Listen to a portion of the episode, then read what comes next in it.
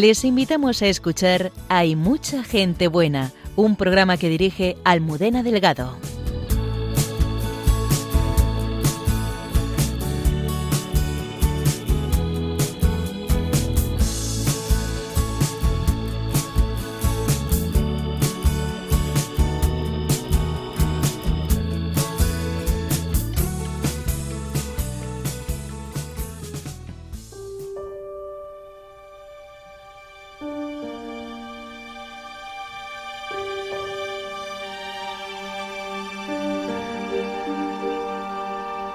En silencio y sin hacer ruido, amando sin reivindicaciones, necesitando sin pedir, un pequeño grupo de mujeres se desvive por los que han sido aparcados por la sociedad, ante los que se vuelve el rostro porque no nos atrevemos a mirar a los frágiles, a los vulnerables, a los que no cuentan. En medio de esta situación lo están dando todo, con más necesidades que nunca, pero sin pedir nada, como siempre, faltándoles medios, pero no el amor con que se entregan Así lo explicaba hace algunos meses la hermana Claudia del Cotolengo de Alicante. Nuestro carisma es servir a los enfermos pobres más necesitados, o sea, los enfermos que acogemos en nuestras casas tienen que ser incurables, que no significa terminales, sino enfermos crónicos y que sean muy pobres, que no tengan posibilidad de ir a otro sitio. Y nuestro carisma es servirles eh, haciendo familia con ellos y viviendo de la providencia. Estas son las hermanas servidoras de Jesús del Cotolengo del Padre Alegre, que hacen una labor que nadie más quiere hacer y que para ellas es misión, vocación e identidad.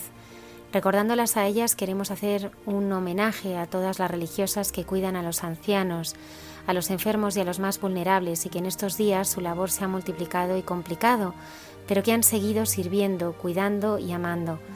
Gracias hermanas por ser caricia de Dios para tantos sufrientes y por recordarnos que Dios no nos suelta de la mano.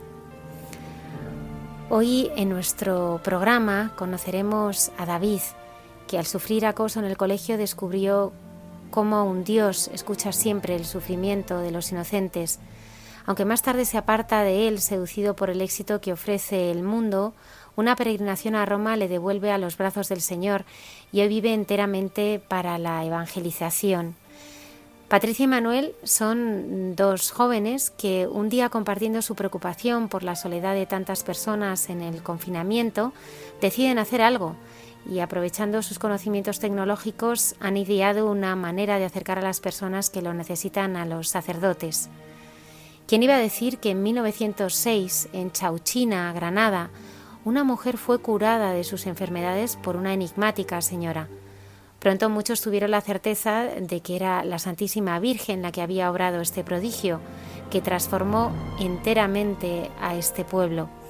Hablamos con José Miguel López, hermano mayor de la Hermandad de la Virgen del Espino Coronada, para que nos cuente todo lo que desde 1906 está sucediendo en este pueblo de Granada.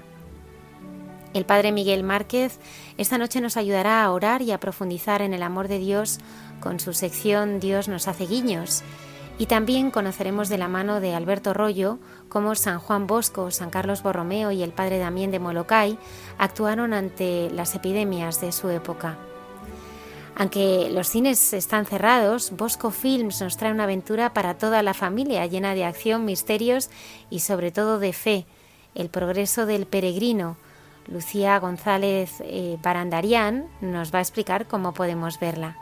La hermana Carmen y José Manuel dialogan esta noche entre tú y yo cómo podemos saborear, sentir y vivir con intensidad en estas circunstancias que estamos viviendo y ante el gran pórtico de la Semana Santa a Jesús como nuestro Redentor, nuestro Salvador y María como Madre Dolorosa. Muchas gracias a todos nuestros colaboradores, Antonio Escribano en el control, la Redondo en las redes sociales. Recordar a nuestros oyentes que pueden descargarse nuestros podcasts en la página web de Radio María. Comenzamos.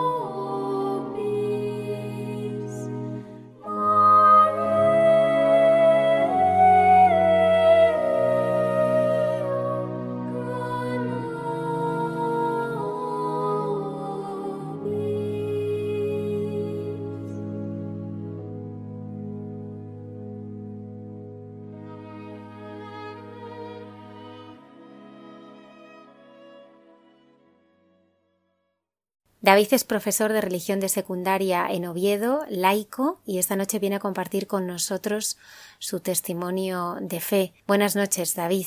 Hola, Almudena, buenas noches. ¿Qué tal? Muchas gracias por acompañarnos este Viernes de Dolores aquí en, en el programa de Mucha Gente Buena a mí.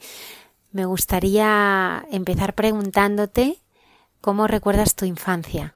Bueno, pues mi infancia tiene dos etapas. Una estupenda y maravillosa que, viví hasta la adolescencia, en la que, bueno, pues eh, yo soy de una familia cristiana, somos varios hermanos, y, bueno, pues la verdad es que discurrió con mucha alegría, vivíamos mucho en la calle, muy contentos. Pero sí que es verdad que hubo un punto de inflexión en mi vida que me marcó profundamente, que fue el paso del colegio al instituto. Eh, al cambiar de centro, pues nada, sufrí lo que es el típico conocido por como acoso escolar y bueno, digamos que eso me marcó profundísimamente. Es un poquito el recuerdo que te puedo que te puedo mostrar hoy. Para, para una persona que no haya sufrido este acoso escolar, tal, tal vez es difícil saber cómo, cómo se puede llegar a, a sentir por quien lo sufre. ¿Podemos, eh, David, profundizar un poco en, en las heridas que a ti te, te, dejaron en el alma? Sí, la verdad es que mmm, es una época, lo primero, en la que eres muy vulnerable, porque digamos que estás pasando de la inocencia de la infancia a la madurez, o es un proceso que, bueno, mucha gente dura muchísimos años, pero que digamos que estás cambiando mucho. Y eh, en ese tiempo, yo me consideraba, bueno, pues que vivía un poco de espejo pensando siempre en lo que los demás pensaban de mí, ¿no? Digamos. Y, y cómo sufrí o qué sentí, o sea, realmente no fue un acoso mmm, físico, por ejemplo, sino que era más bien un sentimiento de, mmm, de dolor psicológico de sentimental, emocional, de sentirte desplazado. Y en realidad, pues, eh, ¿qué sentía yo? Pues tenía dos, dos sentimientos mmm, encontrados. Uno, el para qué vivo, qué sentido tiene vivir si siempre voy a estar apartado de los demás. Y ya está, como este dolor no se va a borrar nunca, ¿no? Que sin sentido vivir y por otro lado, qué odio hacia el que me está haciendo algo de daño sin yo haberle hecho nada, ¿no? O sea, tenía una dicotomía dentro de, de sin sentido de la vida, entonces, ¿qué es mejor? Pues quitarme la vida, es lo que pensaba, y por otro lado, ¿qué es mejor quitar la vida del resto? Es decir, lo que se, eh, había perdido era la alegría de vivir, la alegría del sentido de la vida, pero analizando y volviendo hacia atrás, realmente viéndolo ahora, que evidentemente me dejó una huella muy profunda, un, su, un sufrimiento tremendo que me costó años pues, asimilar, me di cuenta que la mayoría de, de, evidentemente el mal estaba hecho desde fuera, ¿no? El desprecio o el o digamos dejarte de lado de los demás eh, venía causado también gran parte por mi pecado de orgullo porque a mí me afectaba en exceso lo que los demás podían pensar o decir de mí, porque en realidad no vivía como debo vivir ahora, descubriendo que la vida es magnífica, que da igual un poco lo que piensen los demás de ti, etcétera. Bueno, es un poquito, no sé si, si has podido un poco ver o te he podido mostrar o a los que están escuchando cómo me podía sentir. Sí, porque a veces David eh, es difícil entender el mal que nace de la nada, ¿verdad? Sí, es que en el fondo yo me creía bueno. A mí me hace gracia este programa en el sentido, perdón, que te lo diga así como de, eh, la gente buena, porque dice Jesucristo que ¿por qué me llamas bueno si solo uno es bueno, Dios? Porque verdaderamente yo me he dado cuenta con el tiempo, pues que si yo no hubiera sido tan orgulloso como soy, que lo soy ahora también, si no hubiera sido tan vanidoso, si no hubiera preocupado tanto de lo que los demás dicen, pero claro, es muy difícil a un adolescente eh, y ahora mismo lo veo ¿eh? en, los chavales que yo doy clase, cómo están tan preocupados de los demás, en las redes sociales y en todo, ¿no? Y en cualquier comentario del otro. Pues si, si no hubiera sido así, eh, el mal no hubiera podido a lo mejor entrar en mí. A lo mejor el daño hubiera sido mucho menor, pero es verdad que surge de los demás también, eh, pues en mi caso era porque yo era muy buen estudiante, sabía muchas respuestas, eh, no me importaba manifestarlas y bueno, eso creo, vamos. Y, bueno, pues generaba de alguna manera un rechazo, una envidia o lo que fuera. Entonces, mm, el mal existe en mí, el mal existe en el otro porque, porque es verdad que, que aparece el pecado, que aparece el engaño de, de hacer mal, mal en los demás. David, ¿qué, ¿qué, te hizo mirar a Dios en aquel momento? Pues, a ver, yo efectivamente, como mi familia era cristiana, y lo es, y siempre íbamos a la parroquia, pues había escuchado pues que Dios era un Dios bueno, que Dios era mi padre, etcétera, y, yo lo había creído. Verdaderamente vivía de la fe de mis padres, que me la habían transmitido y que, y que se vivía en casa como una familia cristiana. Pero, ¿qué ocurre? Que cuando empiezas a ver el sufrimiento profundo dentro de ti, el sinsentido de la vida, el odio, cuando empiezas a nublar la vista de las cosas buenas que tiene la vida, que son casi todas, no decir todas, pues en ese momento no ves a Dios. Entonces yo me preguntaba, si Dios es mi Padre, ¿por qué me pasa esto? Que es una pregunta que ante el sufrimiento yo creo que se hace mucha gente, que nos puede surgir a todos, ¿no? Que es el momento de la cruz, el momento que estás pasando mal, que no entiendes nada, como habrá mucha gente hoy a lo mejor con el coronavirus, eh, conozco muchos afectados, gente muriendo, gente en los hospitales, gente en la soledad, en ese momento en el que no entiendes nada, ¿por qué me pasa esto a mí? Yo me preguntaba, ¿por qué a mí? ¿Por qué a mí? Y además vivía con una mentira, como una mentira, porque me pasaba el día. Mm, en mi casa era como otro, otro mundo, digamos, todo era estupendo y, y maravilloso, pero yo ponía una cara de sonrisa para que nadie notara mi aflicción, mi sufrimiento, mi dolor. Y en cambio me acostaba, me acuerdo que me iba a dormir y lloraba y lloraba. Y en ese momento es cuando le preguntaba a Dios, pero bueno, ¿por qué me pasa a mí? ¿Por qué me haces? ¿Tú existes? Y, y entonces esa, esa pregunta, ese surgir hacia Dios, ese mirar hacia Dios, es algo que se me había dado en casa, pero era una cosa que me habían contado. Pero, pero yo no había escuchado que Dios me respondiese en la oración. Yo no había escuchado que Dios me hablase. Yo no entendía que Dios me pudiera hablar en el sufrimiento. Entonces, sí que recuerdo que en un momento dado eh, me di cuenta que Dios existía, que Dios me escuchaba. No sé si quieres que te, lo cuente. Claro que sí. Pues mira, eh, concretamente, y lo digo porque concretamente me acuerdo hoy, o sea, no es... Mm, es curioso, ¿no? Porque tantas veces rezas, tantas veces gritas, o tantas veces estás desesperado, tantas veces te pasan muchas cosas, pero hay momentos que son fundamentales en la vida. Y me acuerdo perfectamente que fue el verano de, este, después de este primer año, ¿no? Este año que fue, un año realmente de, este sufrimiento, que, estaba absolutamente angustiado. Yo me acostaba a dormir y estaba angustiado profundamente, ¿no? Y me desperté en medio de la noche. Eran las, y recuerdo, como la, la hora que dicen que, bueno, de las tres. Bueno, por lo que murió Cristo a las tres, etcétera, eran las tres de la mañana. Y me acuerdo que estaba tan angustia en verano que me levantaba en la noche y gritaba. Gritaba, ¿no? Dicen que la oración puede ser un grito, ¿no? Entonces yo le grité a Dios esta oración. Si eres mi padre, si eres mi padre, respóndeme. En este sentido, o sea, no es un grito que gritar en medio de la noche para que la gente me oyera, es un grito interior profundísimo, que te sale de, la mayor de las angustias, ¿no?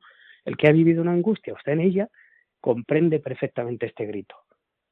Y, efectivamente a mí no tuve ninguna aparición, ninguna visión, ni vino un ángel de luz, ni nada por el estilo.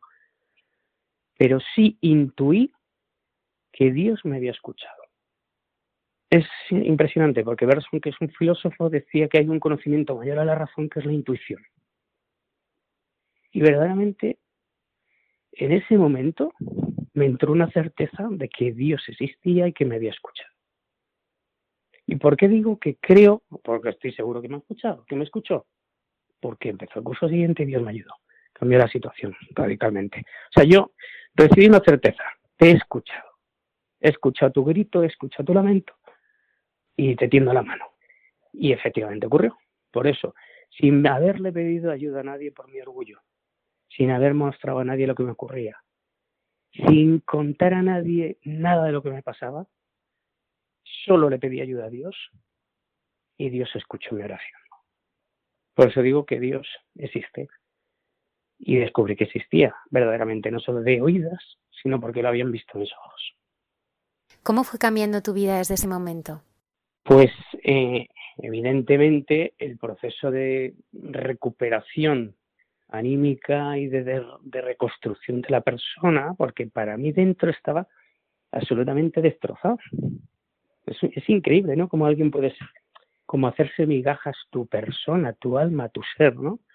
Y cómo cuando está, es como una vasija que está roja, rota, que se ven todas las marcas, ¿no? O sea, yo, yo, aunque no tenía la misma situación, necesitaba, necesitaba curar esas heridas que me, me costaron años. Me costaron años recuperarme. Y llegó un momento que escuché unas catequesis de adultos, ¿no? Que mi madre me hizo hacer y que, bueno, que aunque yo iba a la parroquia, pues no me apetecía mucho escuchar, pero fue una cosa impresionante. Una cosa impresionante en qué sentido. Porque aunque yo había, había cambiado la situación, todavía estaba roto y, escuché el amor de Dios, que a mí me, desconcertó absolutamente. Había estado en la iglesia siempre, pero no había escuchado esta palabra. No, no, no lo había vivido así, no lo había experimentado. Y yo me, recuerdo, porque siempre mm, pongo esta imagen, que yo era como, como cuando ves el desierto que está cuarteado abierto, o sea, totalmente la tierra trozos abierta, que yo era así. Y que la palabra que iba a escuchar en estas catequesis, que hablaban del amor de Dios, el amor al enemigo que no podía comprender absolutamente, del, que me había hecho daño a mí, justamente sin haber hecho nada, pensaba, ¿no? Em, pues era como un agua que me iba calando. Y era increíble, ¿no? Porque yo lo, los, lo escuchaba con una ansia, con unas ganas que me devolvían la alegría. Y que me empezaron a hacer ir conociendo a Dios cada vez más, ¿no? Cada vez más. La alegría de conocer a Dios verdaderamente, poquito a poco.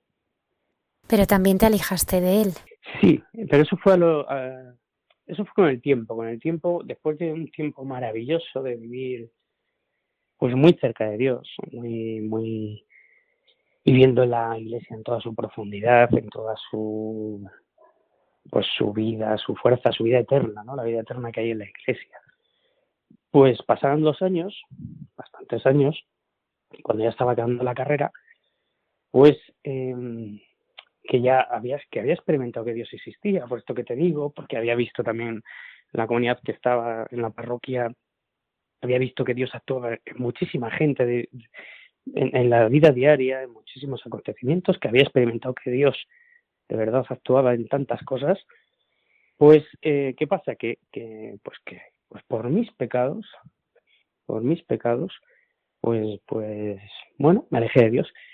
Porque además en mi corazón había una cosa, cuando yo escuchaba a los demás, en el fondo decía, bueno, pero yo siempre he estado en la iglesia, yo siempre he sido, y por eso te vuelvo a decir lo de que me hace gracia el título del programa, porque yo siempre he sido bueno, me creía bueno, me creía bueno, me creía la víctima, que había sufrido por los demás, que no hacía nada malo.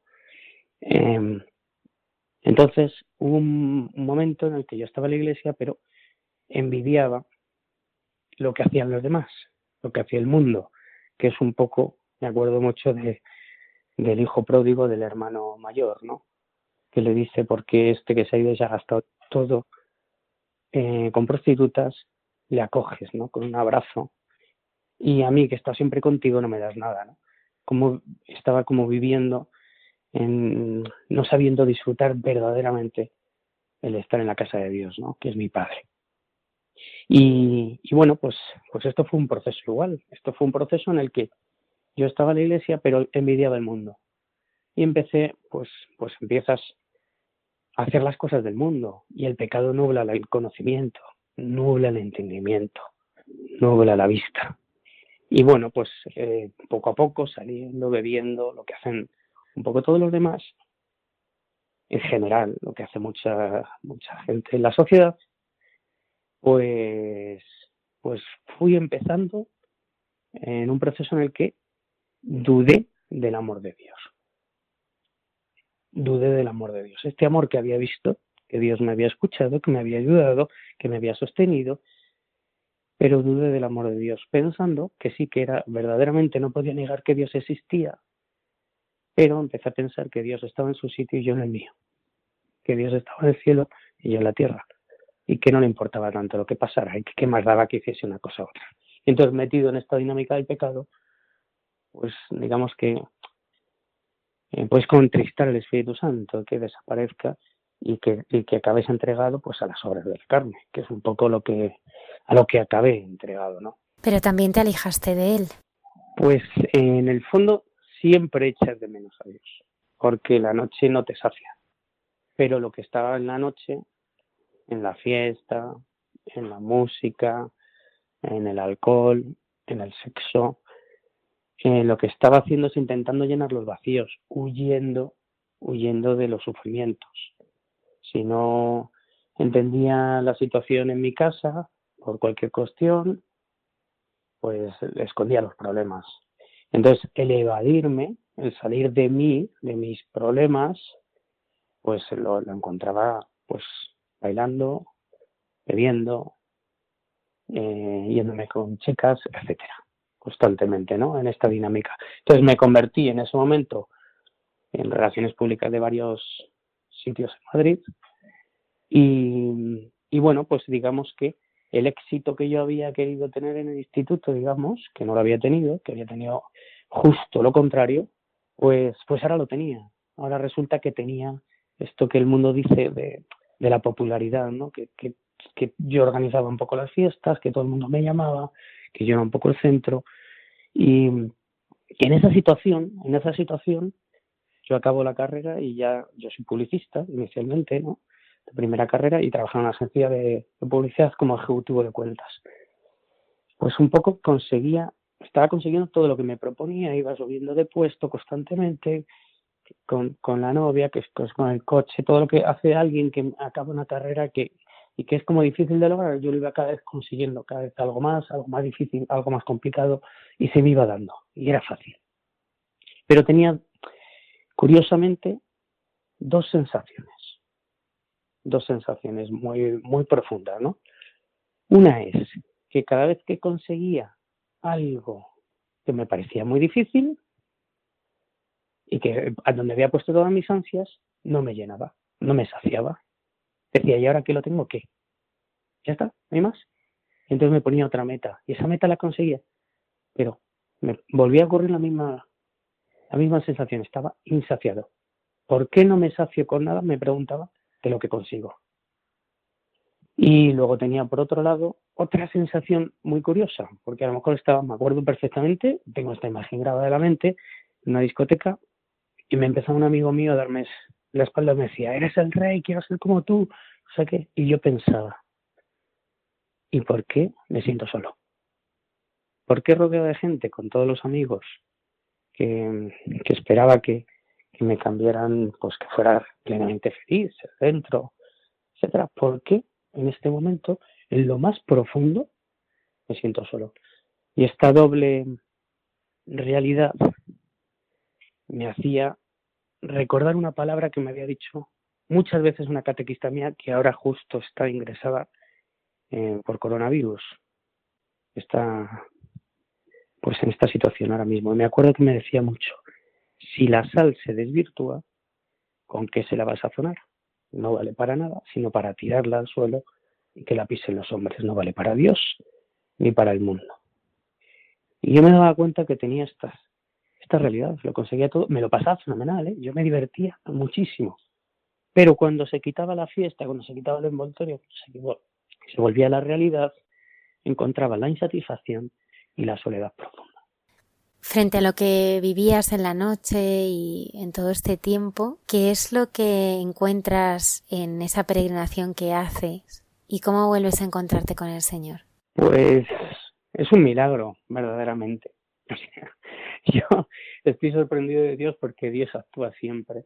Lo que pasa es que muchas veces no lo vemos. Yo que, que he pasado, pasé en ese momento que te decía de alejarme de Dios, de, de ver lo que era blanco, tenía una nitidez de, la existencia, a verlo todo negro, ¿no? ¿Cómo es posible que Dios, que, que el demonio te nuble el entendimiento y no veas nada? Y no comprendo, por eso comprendo muy bien a los ateos, a los agnósticos, a los alejados de Dios, porque yo he vivido eso.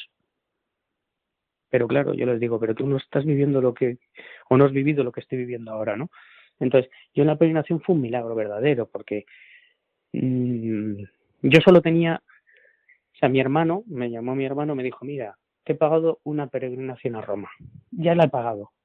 El dinero se va a perder si no vas. Puedes hacer lo que quieras y, decir que vas en el último momento. Da lo mismo. Entonces yo le dije, mira, a mí no me interesa, tal. Pero curiosamente era la peregrinación al Gran Jubileo de Roma y Roma para mí era la ciudad más bonita que existía. Ya la conocía, pero me, encantaba. Y entonces yo me iba a ir este es el tiempo de la publicidad, que era, que era ejecutivo. Me iba a ir un mes a Canarias, y vive allí un hermano mío. Y, bueno, pues, pues en esta deriva moral que me suponía la vida de la noche, que era que yo veía que cada vez hacía cosas más amorales, verdaderamente, ¿eh? o sea, em, que, que ya rozaba el límite de, de la deshonra, pues, pues, eh, eh, o sea, yo pensaba una cosa, oye, mira, yo a Dios no le veo, o sea, sé que está ahí, pero a su, pero yo, pero yo sé que aquí que, que moralmente una barbaridad. Y pensaba, ¿qué puedo perder? Irme 15 días a Roma y 15 días a Canarias. Digo, pues que pierdo, sí, total, me voy de turismo, ¿no? Me lo han pagado. Bueno, el caso es que Dios hizo un milagro porque acepté, siendo lo orgulloso que soy, que ya te he dicho, que por eso me influyó tanto el acoso para que fuera de una manera más traumática en mi vida, pues acepté el dinero de mi hermano, acepté la invitación y fui a hacer turismo, turismo. Yo no iba en el Gran Julio, no me arrepentía de mis pecados, no veía que hiciera las cosas mal, pero sí sabía que tenían desorden moral, o sea, que, que algo hace aguas. No quiero reconocer lo mal que haces, pero algo hace aguas. Te das cuenta que, que no, que no, que las cosas no son así, en realidad. No lo quieres ver, pero lo estás viendo. Y, y bueno, pues en esta peregrinación me encontré con un montón de gente que iba en autobús. Hay dos hermanos, este hermano que me pagó el viaje, que se llama Andrés, iba en otro, y mi hermana pequeña Esther iba en otro autobús. Pero yo iba en un autobús que no conocía a nadie. Y, bueno, pues como soy muy relaciones públicas, muy extrovertido, pues no me, no me preocupaba especialmente. Pero me fui encontrando personas que me iban interrogando de una u otra manera, por sus testimonios. me acuerdo que hacía todo lo que hacían ellos cuando se ponían a rezar. Pues rezaba, decía, si yo estoy saturado de fiestas, si la fiesta me sale por las orejas, si estoy harto, si es que ya cuando vuelva a Madrid ya me pegará las fiestas. Es decir, que decía, voy a vivir esto entrando en esta dinámica y escuchaba pues, pues, la predicación también del amor de Dios, de, perdón de los pecados, de la resurrección, pero no acababa de creérmelo, digamos, ¿no? Pero sí que se fueron dando como un montón de, de signos a través de diferentes personas, de acontecimientos, de situaciones, de palabras, de sacramentos, que yo, aunque no vivía plenamente, estaba ahí, estaba ahí, digamos, como espectador. Y, y bueno, pues pues no, no sabía cómo, o sea, quiero decir, yo no sabía qué hacer, yo no, no podía cambiarme por dentro, no podía arrepentirme, no me podía dar la fe, yo no podía, no podía. Y curiosamente, pero estaba tocado de alguna manera, ¿no? Entonces cuando volví a, Madrid, pues dije, mira, eh, sí me ha tocado esto, o sea, veo que, sí, que, es verdad, que, que mi vida no está bien yendo bien por, por buen sitio, pero bueno, ya volveré a la iglesia a mi manera. Quiero decir, yo no quería abandonar mi vida, porque, porque en el pecado, pues cuando haces el pecado tienes un placer. Y no quería abandonar eso, no estaba mal, no me encontraba mal. Verdaderamente no estaba arrepentido. Estaba, bueno, pues viviendo en el pecado. Sabes que haces cosas mal, pero quieres seguir ahí, quería seguir ahí.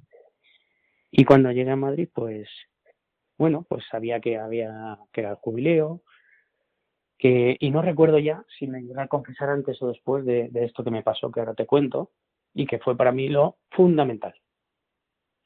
¿Vale? Em, yo no podía arrepentirme, sabía que el jubileo lo ganabas si te vas a, confesar, ¿no? ¿no? me podía confesar si no me arrepentía de mis pecados. Entonces me invitaron a, a una rueda de experiencias en la parroquia en la que pues cada uno cuenta delante de todos los parroquianos pues lo que ha sacado de bueno en la peregrinación, digamos. Entonces yo fui por educación, porque me invitaron a ir y dije, hombre, pues la verdad es que fui de un autobús con, que no conocía a nadie, se han portado conmigo, me han acogido, pues como mínimo por respeto, pues, pues voy con ellos. Y efectivamente fui a esta celebración, perdón, que es una celebración de la palabra, donde se hacen unas lecturas y luego dar la, experiencia a la gente con una pequeña oración. Y entonces, pues, fue una cosa curiosa, porque estos catequistas, esto que te digo, esta que te digo que está ella y su marido, los dos están justo ahora ingresados por coronavirus, pues, pues eh, dijeron a todos los que estábamos allí, los varios autobuses que habíamos ido, pues pusieron un número cada uno, contando así. Eh, y a mí me dijeron, tú eres el 18. Pues muy bien. Yo, yo pensé para mí, si, si sale mi número, me tiro los números de una bolsa y lo iba a hacer al azar. Si sale mi número, yo no digo nada, claro. Yo me doy vergüenza, bueno, lo típico. Y curiosamente, bueno, curiosamente no, providencialmente, porque Dios actúa en todo, se hace en el sorteo, sale mi número, el 18. Pues nada, sorprendido, ajá, me pongo de pie y di mi experiencia y conté lo que he contado ahora. Yo estoy alejado de Dios, sé, solo sé que he ido a esta peregrinación para hacer turismo, pero, pero no lo sé, estoy sorprendido, porque si yo no quiero, Dios quiere, pues, pues ya veremos. Y, o sea, yo tenía esta sensación de un puzzle en el que estás haciendo, construyendo un puzzle que es tu vida, todas las piezas están ahí como encajando, pero te falta la del centro y no hay manera de acabar el puzzle, porque no tiene sentido. Entonces yo tenía esa, esa pieza, me faltaba una pieza en el puzzle siempre. ¿no? Ahora he descubierto que esa pieza era Dios. Pero, bueno, pues eh, este sorteo, siguen, siguen, sacan a sorteo otra persona, pin, salió mi hermano. Este que me había pagado el viaje. Y yo me sorprendí enormemente. Bueno, qué, casual, ¿no? Luego creo que salió otra persona, luego hicieron sorteo otra vez y salió mi hermana. Y en ese momento, a mí es como, como una revelación, como esta intuición que te decía antes cuando había intuido que Dios me había escuchado en la oración más profunda del verano, aquel verano en el que yo estaba en la angustia más profunda. De repente pensé, esto no es casualidad. Dios existe. Y en ese momento, me acuerdo que fue impresionante, porque es un grito interior, que ya no es el grito de la angustia, si el grito de la alegría, yo decía, ¿cómo es posible que yo, que ahora he hecho todo mal, ahora que soy un pecador, que me declaro pecador, no el bueno, como antes, el bueno que ha sufrido lo de los demás, sino ahora que sé que soy un pecador, ¿cómo es posible que Dios me ame tanto? Y en ese momento, una alegría inmensa. Es verdad, Dios existe porque entonces cobró luz todo. Era la pieza del, puzzle que me faltaba. Cobró sentido absolutamente todo. Y estaba de verdad impresionado, porque me acuerdo que se me saltaban las lágrimas como, como poco como ahora, ¿eh? porque en realidad me, emociono contándolo, recordando la obra de Dios. Y, y salí de la palabra, de esta celebración, y me acerqué a mi catequista, José María, y, le dije, y es curioso, ¿no? Porque vuelve mi orgullo, mi catequista cuando dejé de ir a la, iglesia me llamó por teléfono y me dijo, en nombre de Dios te llamo tal, para que, para que vengas, y pensé, eh, pensé mal de él, le juzgué, hablé mal de él, y entonces me acerqué a él, al que había juzgado, y le dije yo, José María, me gustaría volver a, la comunidad, a la iglesia. Y, me dijo, ¿cómo me alegro, David? Entonces, eh, me emociona, eh, recordarlo, me emociona. Ahora que está en, en el hospital, con, pues sin aire, porque en realidad me dio la vida. Eh, me dio la vida en el sentido de, del acogerme, no decirme qué mal lo has hecho, David, sino acogerme y decir, cómo me alegro. Y hablaremos contigo y te diremos. Y, y así fue. Eso fue, es un poquito resumido que han sido muchas cosas más después. Pero bueno, hoy estoy un poco, un poco ñoño, va a ser. ahora quizá eh, tienes menos cosas, pero eres más feliz. ¿Qué llena tu vida ahora? ¿Qué, qué haces? ¿A qué te dedicas? Bueno, ahora en realidad tengo muchísimas más cosas. Muchísimas más cosas que tienen valor, que no tienen valor para el mundo. Yo estoy soltero, por ejemplo, la gente no puede comprender que puedes estar soltero y contento. Que no puedes estar contento. Bueno, sí, piensan que eres soltero y contento si estás con una y con otra todo el día, pero no es el caso. Quiero decir, y, que pueda estar contento en, mi situación, ¿no? Que no, que parece que, que no sé, que, tu vida puede ser sin sentido, una vida, la gente la puede considerar anodina, pero en cambio yo estoy contento con la realidad que Dios me ha dado.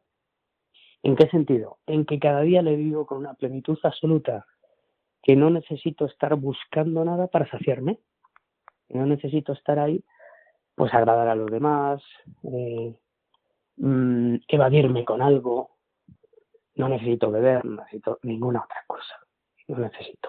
Solo necesito todos los días ver el amor de Dios. Y Dios me lo derrama. Entonces ahora soy profesor de religión, después de muchos años trabajando pues, eh, en los congresos, organizando congresos, y, pues de la policía y muchas otras cosas que he hecho, pues he acabado como profesor de religión, de secundaria. Es un trabajo que mucha gente desprecia, precisamente, porque piensan que es una asignatura en la que, no se aprende nada, o que no se enseña nada. En cambio, yo lo vivo con una plenitud total, con una alegría. Hay que enseñar muchísimo, la gente, los chavales aprenden muchísimo y además eh, es, es, es que es mucho más importante que otras cosas, ¿eh? porque formas a la persona, a la persona, porque hay, hay dos caminos de la vida, ¿eh? el del bien y el del mal, y, lo sé muy bien. Entonces, eh, si podemos ayudar a los demás a acercarse a Dios, si hay solo uno que puede conocer a Dios a través de mí, bendito sea Dios, porque yo que lo he conocido es lo mejor. Entonces, eh, llevo una vida normal y tranquila. Ahora estoy viviendo en otra ciudad, que es Oviedo. Eh, y bueno, pues una vida sencilla, ¿eh? sin muchas otras cosas. Y creo que tengo mucho más que antes. Muchísimo más que antes. Antes, teniendo todo lo que el mundo ofrece, no tenía nada, porque no tenía Dios. Ahora, teniendo muchas menos cosas, tengo todo porque tengo a Dios. David, ¿qué, es para ti la oración? Hombre, pues para mí es, es capital, es como el oxígeno. Eh, ahora, vuelvo, pues claro, es el monotema, ahora el tema este de, del coronavirus, que te falta el aire, ¿no? Yo soy asmático, además, qué curioso, que, que tenía la, la experiencia de que me faltara el aire en varias ocasiones, ahogarme, tener que ir al hospital a coger oxígeno, ¿no? Pues la oración es como el aire. ¿Por qué? Porque es el diálogo con Dios. Y como Dios me da la vida, si no diálogo con Dios, si no rezo con Dios, si no hablo con Él, que no es solo pedir, ¿eh? ni mucho menos, es muchas otras cosas. Es poner tu situación, es pues, hablar con Dios como un padre que es. Hablo de Dios, Dios trino, pues tenía, pero en la oración normalmente me dirijo a Dios Padre, aunque pida también el Espíritu Santo o también hable con Jesucristo, ¿no? O reciba a Jesucristo los sacramentos. Pero em, verdaderamente es capital, ¿no? Hablar todos los días con el Señor. Nunca me encuentro solo. Qué importante es eso. Porque antes que estaba rodeado de gente, cuando vivía el mundo de la noche, me encontraba solo, profundamente. Y ahora que vivo solo, solo con ninguna otra persona, siempre tengo la compañía del Señor. Es increíble, porque si me lo cuentan antes no me lo creo. Pero por eso un cristiano verdaderamente nunca está solo, porque Dios está siempre, siempre está escuchando, siempre te da una respuesta con la vida, siempre te pone un acontecimiento que necesita. Yo, yo le pido todas las cosas que no comprendo, que me ayude, que me ayude, pues si no me cuesta una persona, que la veo que pone una cara hacia mí que no le gusta o lo que sea, para poder acercarme a esa persona y me pone el acontecimiento. y me hace poder mm, pasar por encima de ese sufrimiento. Por eso, eh, Dios es el que hace caminar por encima de la muerte, pasar por encima de los que no comprendes en la historia. Y la oración es, pues eso, el aire que respiro. David, me gustaría terminar esta entrevista eh, preguntándote qué les dirías a todas las personas que, que están sufriendo ahora eh, esta situación tan dolorosa y terrible que estamos eh, sufriendo. ¿Qué les dirías? Pues les diría que levanten los ojos, que levanten los, la mirada, que si ni siquiera pueden hablar porque les falta el aire, como decía antes, que levanten los ojos al cielo. Y les diría que, que al menos intenten rezar un Padre Nuestro. Un Padre Nuestro es algo muy sencillo. Hay gente que ni se acuerda casi de rezar un Padre Nuestro, no sabe rezar nada y se sabe un Padre Nuestro, buscas en Internet y aparece. ¿Por qué? Porque es la oración que dice Jesucristo.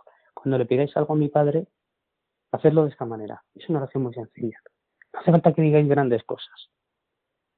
Y si no saben ni siquiera el Padre Nuestro, que le griten como yo le grite, desde la angustia más profunda, desde el sinsentido más profundo, si eres mi Padre, ayúdame.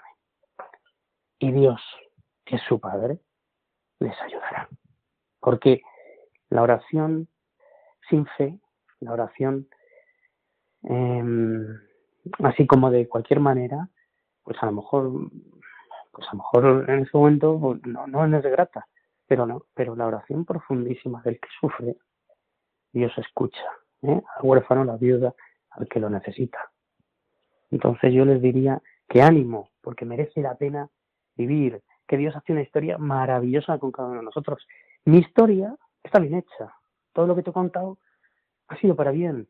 Bendito sea Dios que me ha traído a esta vida. Ojalá pueda llevar este amor de Dios a todos los hombres, esta alegría que me da todos los días, es estupendo, que hay momentos, que hay valles y sufrimientos, sí, los hay. No pasa nada, porque el Señor está con nosotros. Y les diría que miraran a Cristo a los ojos, pues como, como pasa cuando le llama a Pedro eh, para que camine por encima de las aguas en la barca y dice, si eres tú, Señor, voy, sí, ven, ven. Se pone a andar por encima de las aguas, que es el símbolo de la muerte, de lo que, de lo que no puedes, las aguas que te dan angustia, la profundidad que te ahogas que te ahogas en esa situación en la que estás. Y mira a Jesucristo y camina por encima de, las, de la muerte, camina por encima de las aguas. Pues que le miren a Él, que podrán caminar por encima de su sufrimiento y que Dios, mirando al cielo, se mostrará. Y cuando nos miramos a nosotros mismos, que no se miren a ellos mismos, se hundirán como se hundía Pedro. Que le miren a Él. Y que merece la pena que te encuentres con el Señor y cambia todo, que tu realidad que es otra vida, que somos mucho más que carne, somos carne y espíritu, y el espíritu está pronto. Y dice que el espíritu habla nuestro espíritu nos dice y nos ayuda y nos, y nos hace que nos suscite de nosotros un grito que es Abba, papá. Pues esto les digo, gritad, padre, papá, pedirle ayuda como un padre. Y el Señor os escuchará. David, muchísimas gracias por habernos acompañado esta noche y haber compartido tu testimonio con todos nosotros. De nada, de nada, para mayor gloria de Dios. Muchas gracias. Nada, un placer.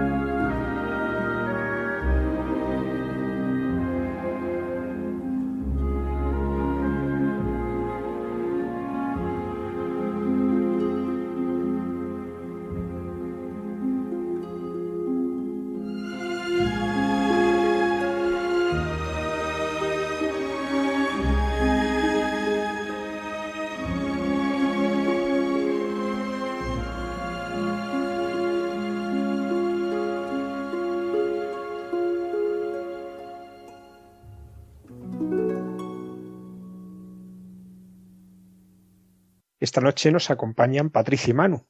Ellos se conocieron en una escuela de negocios y ahora trabajan ambos en el sector tecnológico. En estos días, contemplando el sufrimiento, el dolor que hay, han decidido lanzar una iniciativa para que en medio del confinamiento las personas se puedan acercar a los sacerdotes y ser escuchados por ellos. Buenas noches. Buenas noches. Hola, buenas noches. En primer lugar, eh, bueno, ¿cómo os conocisteis vosotros? Un poco cuál es vuestra trayectoria. Eh, bueno, yo soy Manu, eh, tengo 36 años, soy de Barcelona, estudié administración de empresas, luego marketing y luego hice un programa directivo en una escuela de negocios de, Barcelona, eh, el IES, eh, donde nos conocimos con, Patricia. Em, yo actualmente soy cofundador de una startup digital donde trabajamos más de 40 personas. soy católico y, vivo mi fe muy vinculado a la parroquia de Barcelona a la que pertenezco. Doy catequesis de adultos, colaboro con un proyecto para personas sin hogar y con una televisión católica.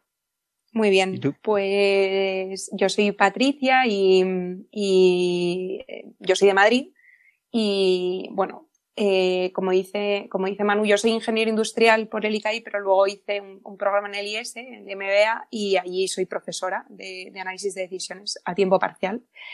Y bueno, trabajo en Microsoft, em, que al final también eh, bueno, tiene que ver con toda la iniciativa, la parte tecnológica y vivo mi fe también muy vinculada a mi parroquia, San Jorge, en, Madrid, y también a, la, hospitalidad de Nuestra Señora de Lourdes, donde, donde soy dama hospitalaria.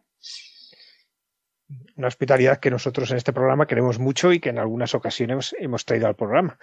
¿Y cómo surge, ¿Y cómo surgió esta idea de hacer una, de buscar una fórmula que acercase a los, a las personas, a los sacerdotes en este momento de confinamiento?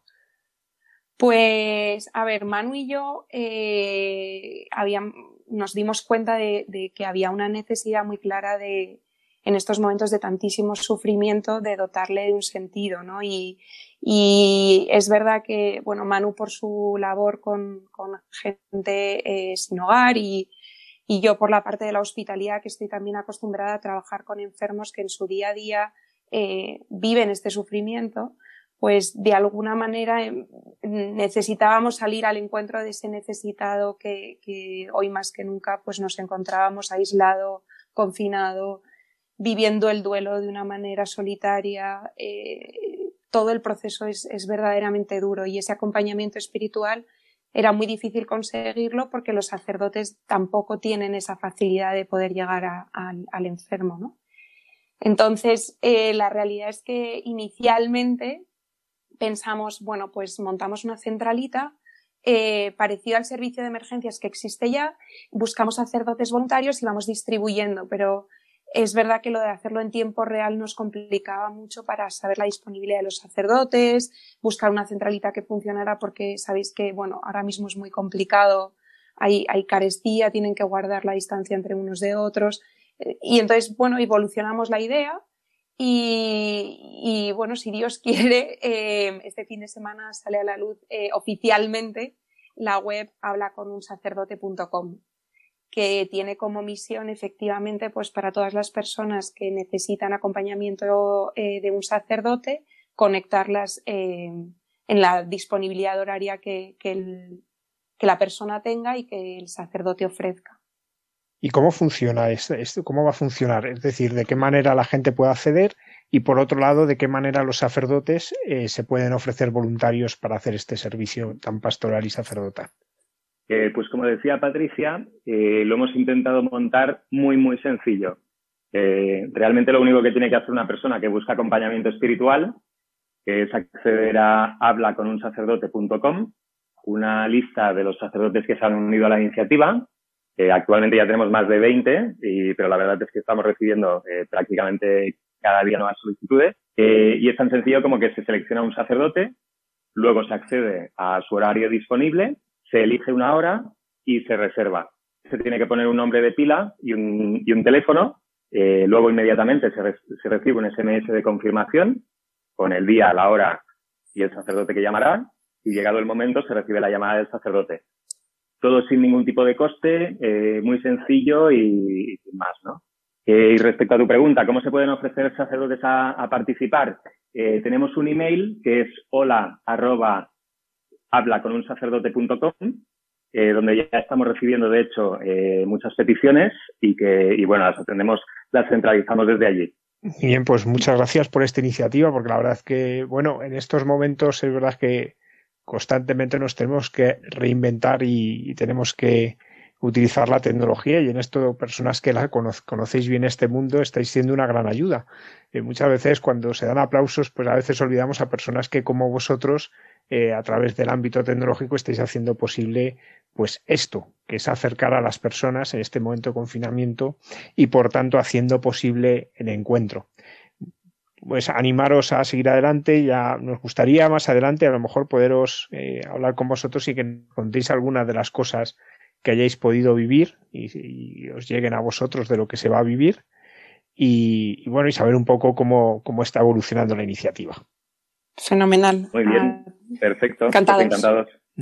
Y luego una cosa muy bonita es que es un proyecto que ha unido Barcelona y Madrid eh, para hacer algo, algo conjunto, que también eso siempre es un, un testimonio muy bonito de cómo eh, los corazones se unen en la distancia buscando siempre el bien y la belleza del Señor. Muchísimas gracias. Gracias a vosotros. Adiós, gracias.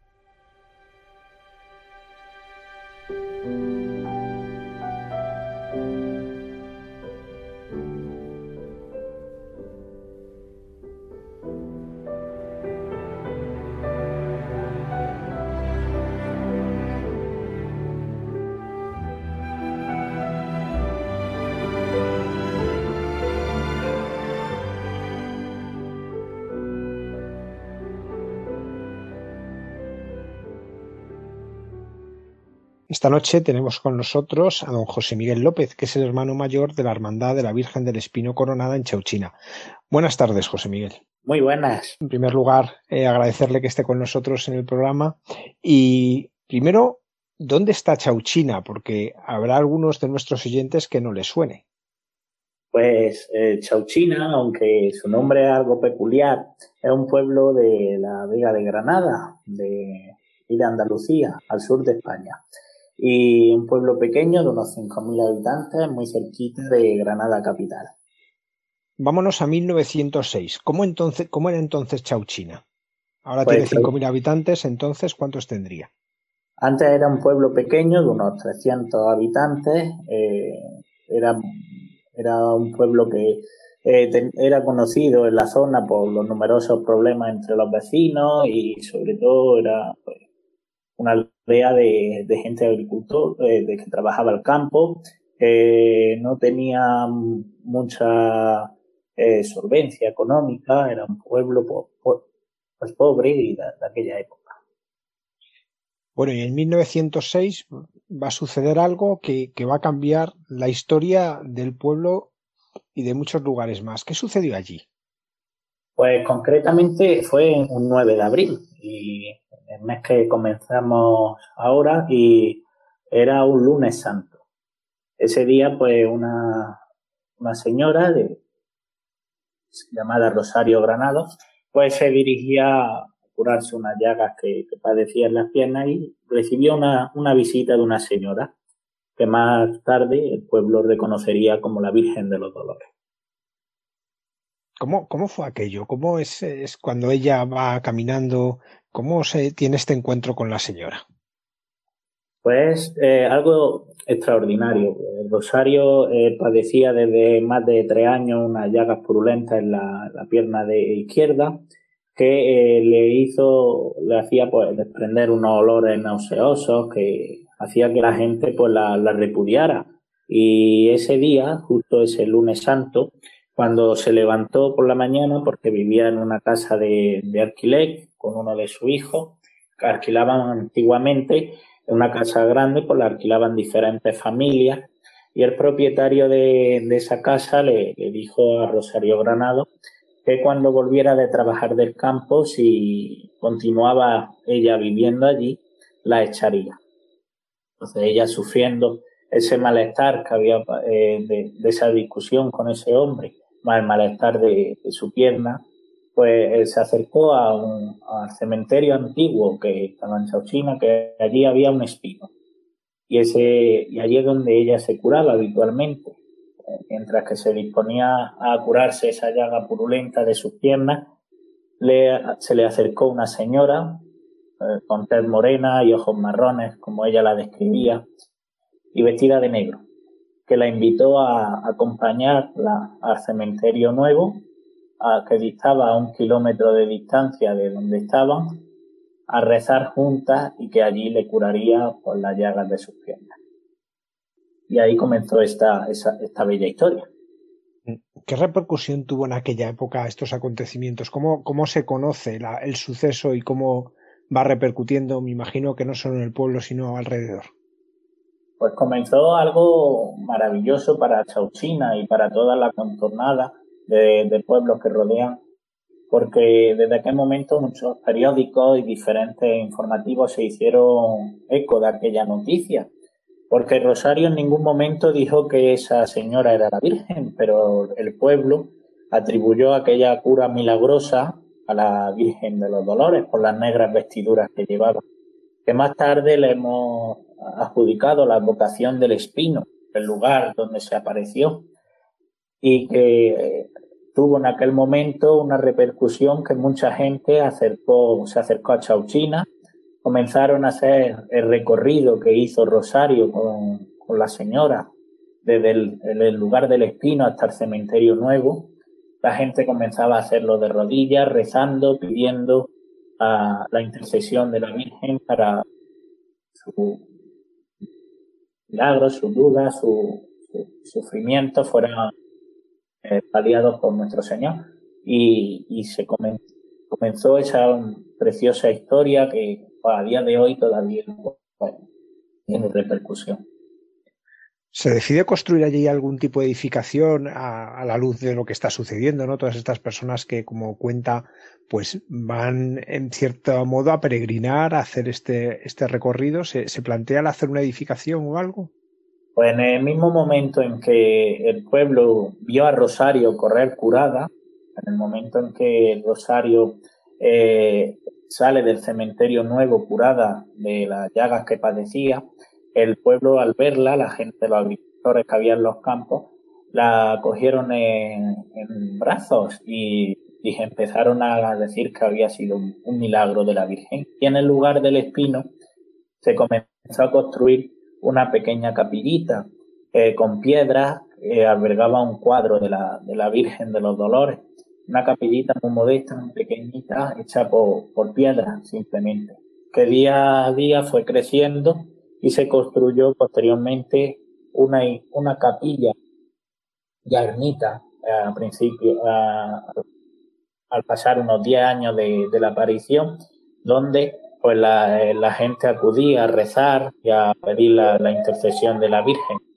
Y, y, luego, posteriormente, se construyó un convento, que es lo que ahora mismo tenemos. Bueno, eh, nos gustaría saber cómo era Rosario Granados antes de este suceso. Sabemos que estaba muy enferma, pero ¿cómo fue su vida antes? Eh, ¿Cómo es, por conocerla mejor, ¿no? Ella que recibe este don tan grande, eh, ¿cómo había vivido? Pues nosotros nos gusta describirla como una sencilla cristiana. Algo que, era, pues era una señora que mm, se casó muy joven, tuvo tres hijos y pronto que quedó viuda de, su marido y por motivos de trabajo de los hijos tuvieron que emigrar de Chauchina a otro pueblo eh, de la comarca de Alama de Granada, en Arenas de, de Rey, donde pues allí sufrió eh, la muerte de, el asesinato de, uno de sus hijos.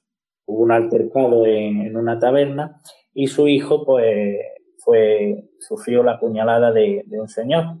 Este señor, eh, al huir del lugar del crimen, fue a albergarse ni más ni menos que a la casa donde estaba Rosario Granado. Rosario Granado, al abrir la puerta y este hombre le pedía auxilio porque había tenido una discusión con un hombre en el bar. Eh, le pedía auxilio porque venían en su busca. Ella lo, acogió y le dio cariño y, tranquilidad en aquel momento, mientras llegaba otro de sus hijos a la casa y le, le informaba a Rosario de, de, la situación, de lo que había acontecido, es decir, la, la muerte de, de, su hijo José. Entonces Rosario eh, insistió a este hijo que fuera corriendo al lugar del asesinato, se informara bien que detrás iría ella. Pero aún así, mientras tenía al asesino de, su hijo oculto en su casa. Tras invitar a su hijo a que se fuera, pues le fue en busca del asesino y le, dijo, te perdono, como la misma Virgen supo perdonar a los asesinos de su hijo en el Calvario. Así que corre y vete que ya sabes a quién ha matado. Eh, luego, Rosario, este hombre fue apresado y estaba en cárcel a, pendiente de, juicio. Rosario pedía incansablemente no tener que testificar ante, ante este hombre porque también tendría una madre y estaría sufriendo lo mismo que ella sufría la pérdida de su hijo. El Señor pues quiso que las vísperas del juicio pues este hombre de forma natural falleciera en el calabozo. Esto pues, a Rosario le, hizo todavía ser más cristiana, eh, era una mujer que siempre estaba ayudando a los más necesitados, eh, ayudaba y enseñaba en religión, catecismo a los niños del pueblo, participaba en la parroquia, era una sencilla cristiana bueno, una sencilla cristiana que hizo algo muy grande como es perdonar, ¿verdad? Y, y cómo ella cambia, ¿no? tras el acontecimiento maravilloso que sucede junto al espino. Eh, ¿Qué cambios vio la gente en ella? Porque era una mujer que, eso que era sencilla, que era una onda cristiana, una profunda cristiana, pero ¿qué cambios vio la gente en ella? La gente vio en ella, eh, aparte de su sencillez, su dulzura, su constante eh, estado de, como si se hubiese embriagado aquel día de esa hermosura, de, haber recibido esa gracia. Constantemente rezaba. El hombre, el cual esa noche, esa mañana, perdón, le dijo que se tenía que despedir de, de esa casa por el olor pestilencial, era un hombre que no creía, y al ver que, que Rosario se había curado, Rosario pues fue para mucha gente ejemplo de, cristiana y, transformó y convirtió a mucha gente su, su forma de vivir. ¿Cómo, ¿Cómo es la muerte de Rosario? ¿En qué año muere? En 1921, el 23 de septiembre exactamente. Ella en el momento en que se encontraba ya casi en el umbral de su vida, eh, le dijo a uno de sus sobrinos que necesitaba ver a su confesor. Eh, su confesor, el padre Francisco de, Sevilla, eh, la escuchó en confesión y ella pues le contó, como muchas veces sabemos, las apariciones de la Virgen, siempre hay algún secreto que le cuenta la, señora a la, Virgen, a, a los que se le aparece y le, comentó que en el lugar de, del espino se edificara una casa de, oración y penitencia por madres franciscanas. en ese, él, recibió ese secreto, esa confesión, eh, con el permiso de que cuando fuese oportuno la podría hacer pública. Eh, hay escritos que resumen aquel momento como un momento de, de alegría, pese a la muerte de, Rosario Granado. Tras confesarse, ella pues expiró, marchó con, con, Jesús y, en el pueblo se respiró, se respiró un ambiente de alegría. Su funeral pues sacudió multitud de gente y sacerdotes y se efectuó pues, en esa capillita, en esa capillita que ya se había edificado gracias pues a toda la gente que empezó a, venir a este lugar. ¿Cómo, ¿Cómo cambia Chauchina a raíz de, los acontecimientos que, estamos hablando, porque nos contabas antes, era un pueblo pequeño, en que la gente era más bien famosa por, por sus riñas que por otra cosa. ¿Cómo, va, ¿Cómo cambia el pueblo tras lo que se ha vivido? Hemos visto algunos cambios, ¿no? El de Rosario, el de este hombre que era el casero que quería echarla, pero ¿cómo el pueblo se transforma? Pues hay una canción popular que decía una monja clarisa que vivía en el convento de San Antón de Granada, que era renacida de aquí, de Chirusima. Y, dice algo que resume muy bien esa, esa pregunta. Chauchina ya no es Chauchina, es un ramito de flores donde hace muchos milagros la Virgen de los Dolores. Eh, ahí se ve el cambio que sufrió Chauchina. Chauchina desde aquel momento es un lugar donde se puede, se convive, el amor de, la gente, la cercanía de, su gente y sobre todo al amparo de, la dulce mirada de, su Virgen. Otra persona importante en esta historia es José Farrugia. ¿Quién es este caballero de Granada? Durante el tiempo desde que la, sufrió Rosario Granado, la aparición de la señora y la cura de su llaga, eran numerosas la gente que acudía a Chauchina para conocer el milagro, conocer eh, lo que había ocurrido y, rezar y, vivir intensamente aquello. Y José Farrugia era uno de, esos, de esas personas que se aceptó era un hombre que tenía una carrera eclesiástica y vivía en el Arbaicín, pero no la ejercía la carrera eclesiástica. Al oír de decir que Rosario había sido curado por una señora de noble presencia, morena, con ropas negras, pues se interesó, vino a Chauchina, se entrevistó con Rosario. Y él pensó enseguida, conforme se estaba entrevistando con Rosario, en que su, en su casa tenía una imagen de una dolorosa que se parecía muchísimo a esa señora que describía Rosario. Entonces aquella tarde que después de haber entrevistado con Rosario, cuando llegó a su casa y oraba ante esa Virgen, ante esa imagen de la dolorosa, le insinuaba que la Virgen le decía, llévame a Chauchina. Eso durante unos días se le repetía, se le repetía, y él eh, interiormente le salió del alma coger a, esa imagen y traerla a Chauchina. Se dice que la primera vez que, don José le enseñó a, Rosario la, imagen, Rosario no tuvo otra, eh, otra expresión que exclamar diciendo que cuánto se parece a ella. Desde aquel momento, don José dejó la imagen aquí en el pueblo, la cual veneramos hasta el día de hoy como Nuestra Señora del Espino en algún momento hemos hablado ya de que hay un monasterio de franciscanas, ¿no? Había ese secreto que la Virgen le cuenta y que ella narra a su confesor. ¿Cómo luego sucede el hecho de que pueda haber un monasterio? Supongo que no sería nada sencillo en aquel momento. Pues nada sencillo porque estábamos en una ciudad con más de 17 monasterios de clausura. Eh, desde la conquista de los reyes católicos y tan cerquita porque Chauchina está a unos 16 kilómetros de, Granada capital. Entonces, construir un convento aquí, tan cerca de la capital, era algo que, que rompía todos los esquemas. Pero los designios del Señor son inexplicables. Y mientras que Rosario había descubierto ese secreto a, su confesor, en Granada, en el convento de San Antón, de Clarisas Capuchinas, eh, bajo, eh, mientras que eh, estaba de mandato como abadesa Madre Trinidad, le suscitó a esta señora, esta religiosa, el, una reforma de su, de su congregación para que las monjas capuchinas adoraran a Jesús Eucarístico.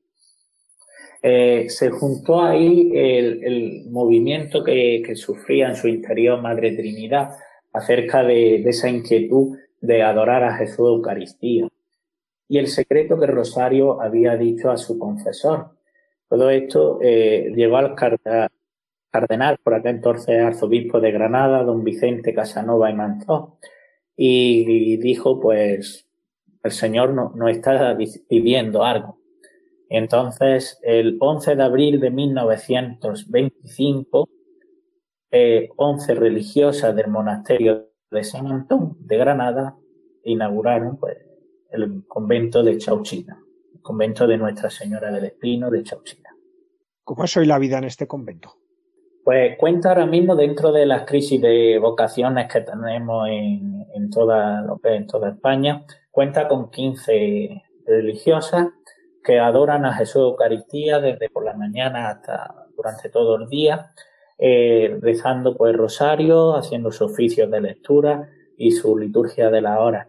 Eh, es, un es un convento que está ya en el centro del pueblo y además no es solo físicamente, sino espiritualmente, es el motor, es nuestro pararrayo, que lo definiríamos como ese paraíso terrenal, ese San Damián, donde las oraciones que cada uno le pedimos, ellas hacen que suban al cielo por medio de, de, nuestra Madre del Espino ante Jesús Eucaristía, siempre presente ante el sagrario.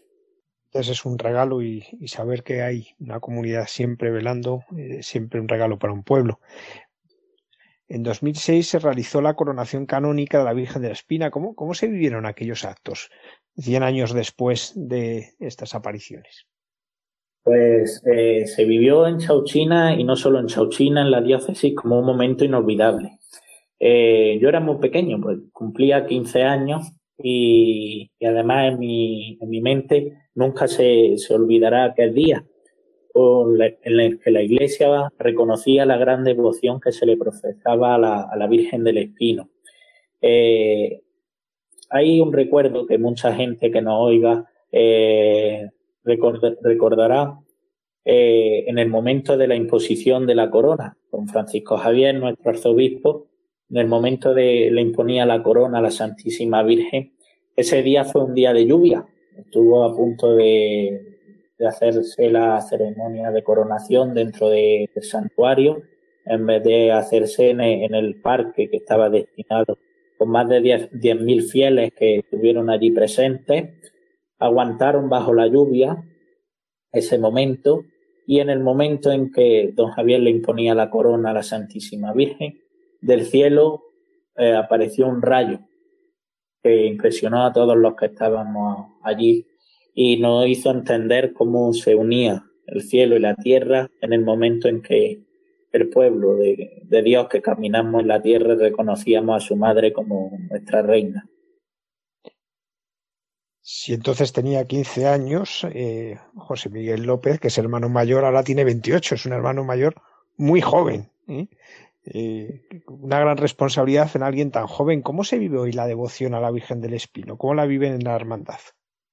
Pues en Chauchina, desde que nace, eh, el arraigo a la, Virgen del Espino, la devoción, nos la inculcan nuestros mayores como algo propio. Eh, no existen gente que, aunque crean en otras religiones, en otros movimientos, la Virgen del Espino para un chauchinero es un emblema, es para ellos lo, más importante. Y dentro de la hermandad, de cual pues, tengo el honor de ya por cuarto año presidir, eh, eh, vivimos intensamente todo el año, eh, celebramos actos propios en el mes de abril, aunque este año pues con la alerta sanitaria que estamos desgraciadamente viviendo, estamos coaccionados a no poder celebrarlos y o celebrarlos distintos, celebrarlos desde, desde nuestros hogares, rezando intensamente a la Virgen. Y vivimos pues unos un quinario intenso en el que pues, nos acercamos a, la Virgen, acercamos a los niños, a los enfermos, que la Virgen vino y curó a Rosario Granado y pidió junto a ella rezar por los que no temen a la justicia de Dios, que tanto necesitamos eh, contemplar y tener presente. Y, y como no, pues vivimos una jornada intensa.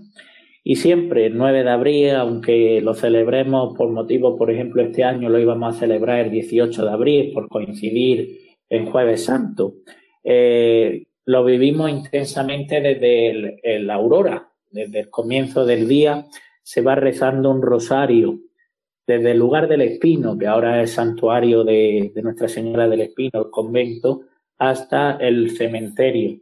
El recorrido que hizo la Virgen con Rosario Granado cogida de la mano se hace desde por la mañana rezando, eh, pidiendo por todo el mundo y hace que eh, un lugar de recogimiento. Durante todo el día pues se realizan misa y confesiones en el, santuario y por la tarde pues se realiza el mismo recorrido que hizo la Virgen en procesión, pues el mismo recorrido que hizo la Virgen con Rosario, pues se hace en procesión por la imagen que, de nuestra madre.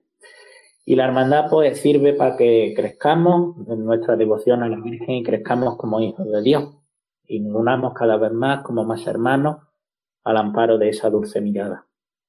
José Miguel, cada lugar en que se ha aparecido la Virgen Santísima tiene alguna característica especial, ¿no? En cada santuario uno descubre pues alguna característica especial, bien por el mensaje de la Virgen, bien por lo que se vive allí.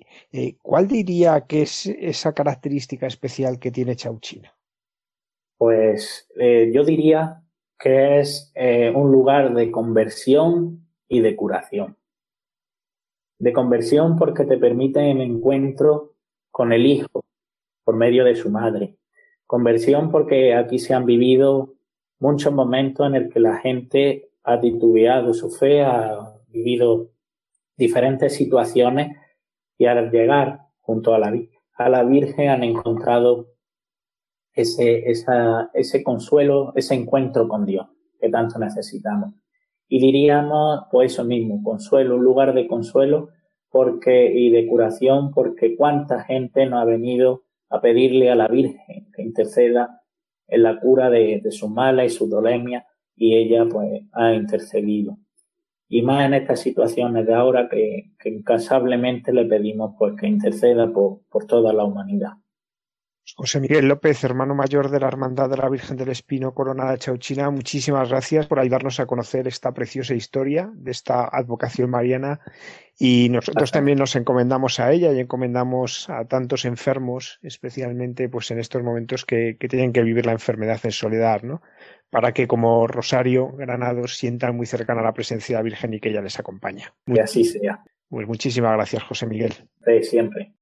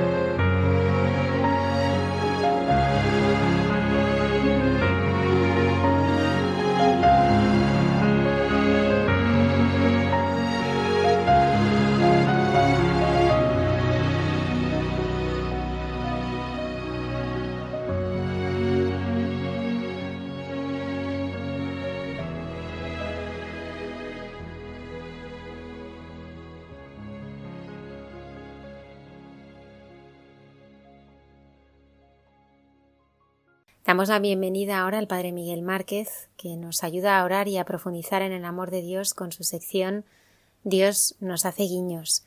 Después conoceremos cómo San Juan Bosco, San Carlos Borromeo y el Padre Damián de Molokai actuaron ante las epidemias de su época en Santos de andar por casa con el Padre Alberto Rollo.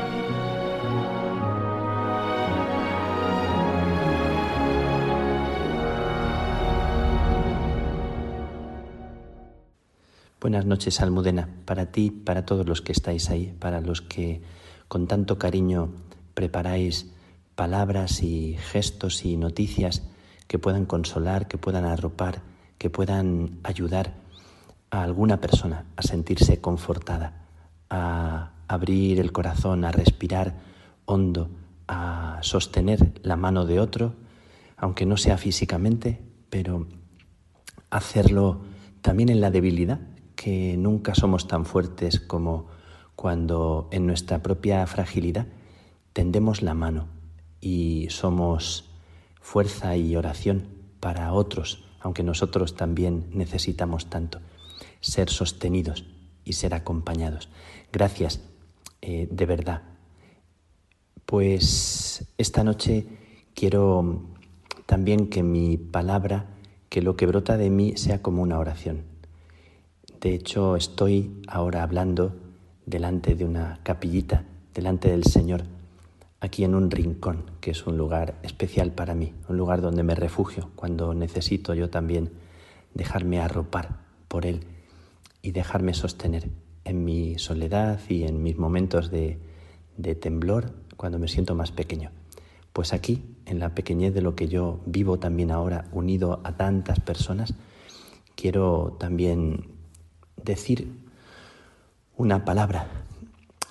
Estoy pensando en estos días en, en cómo se alumbra dentro del dolor y dentro del sufrimiento y dentro de la apretura del corazón y del alma en estas situaciones que, que nos vuelven y nos tornan como a una infancia interior en la que uno necesita como un abrigo, como una mano que sostenga con fuerza, pegarse al regazo de un padre, de una madre que está ahí, sentir como, como Juan en el pecho de Jesús el latido de un corazón que a veces pareciera que no lo sentimos, pareciera como, como que Dios también duerme o como que Dios también está eh, con el alma apretada, como si Él también fuera alguien que está ahí, como con un respirador, como si Él fuera también alguien que está ahí,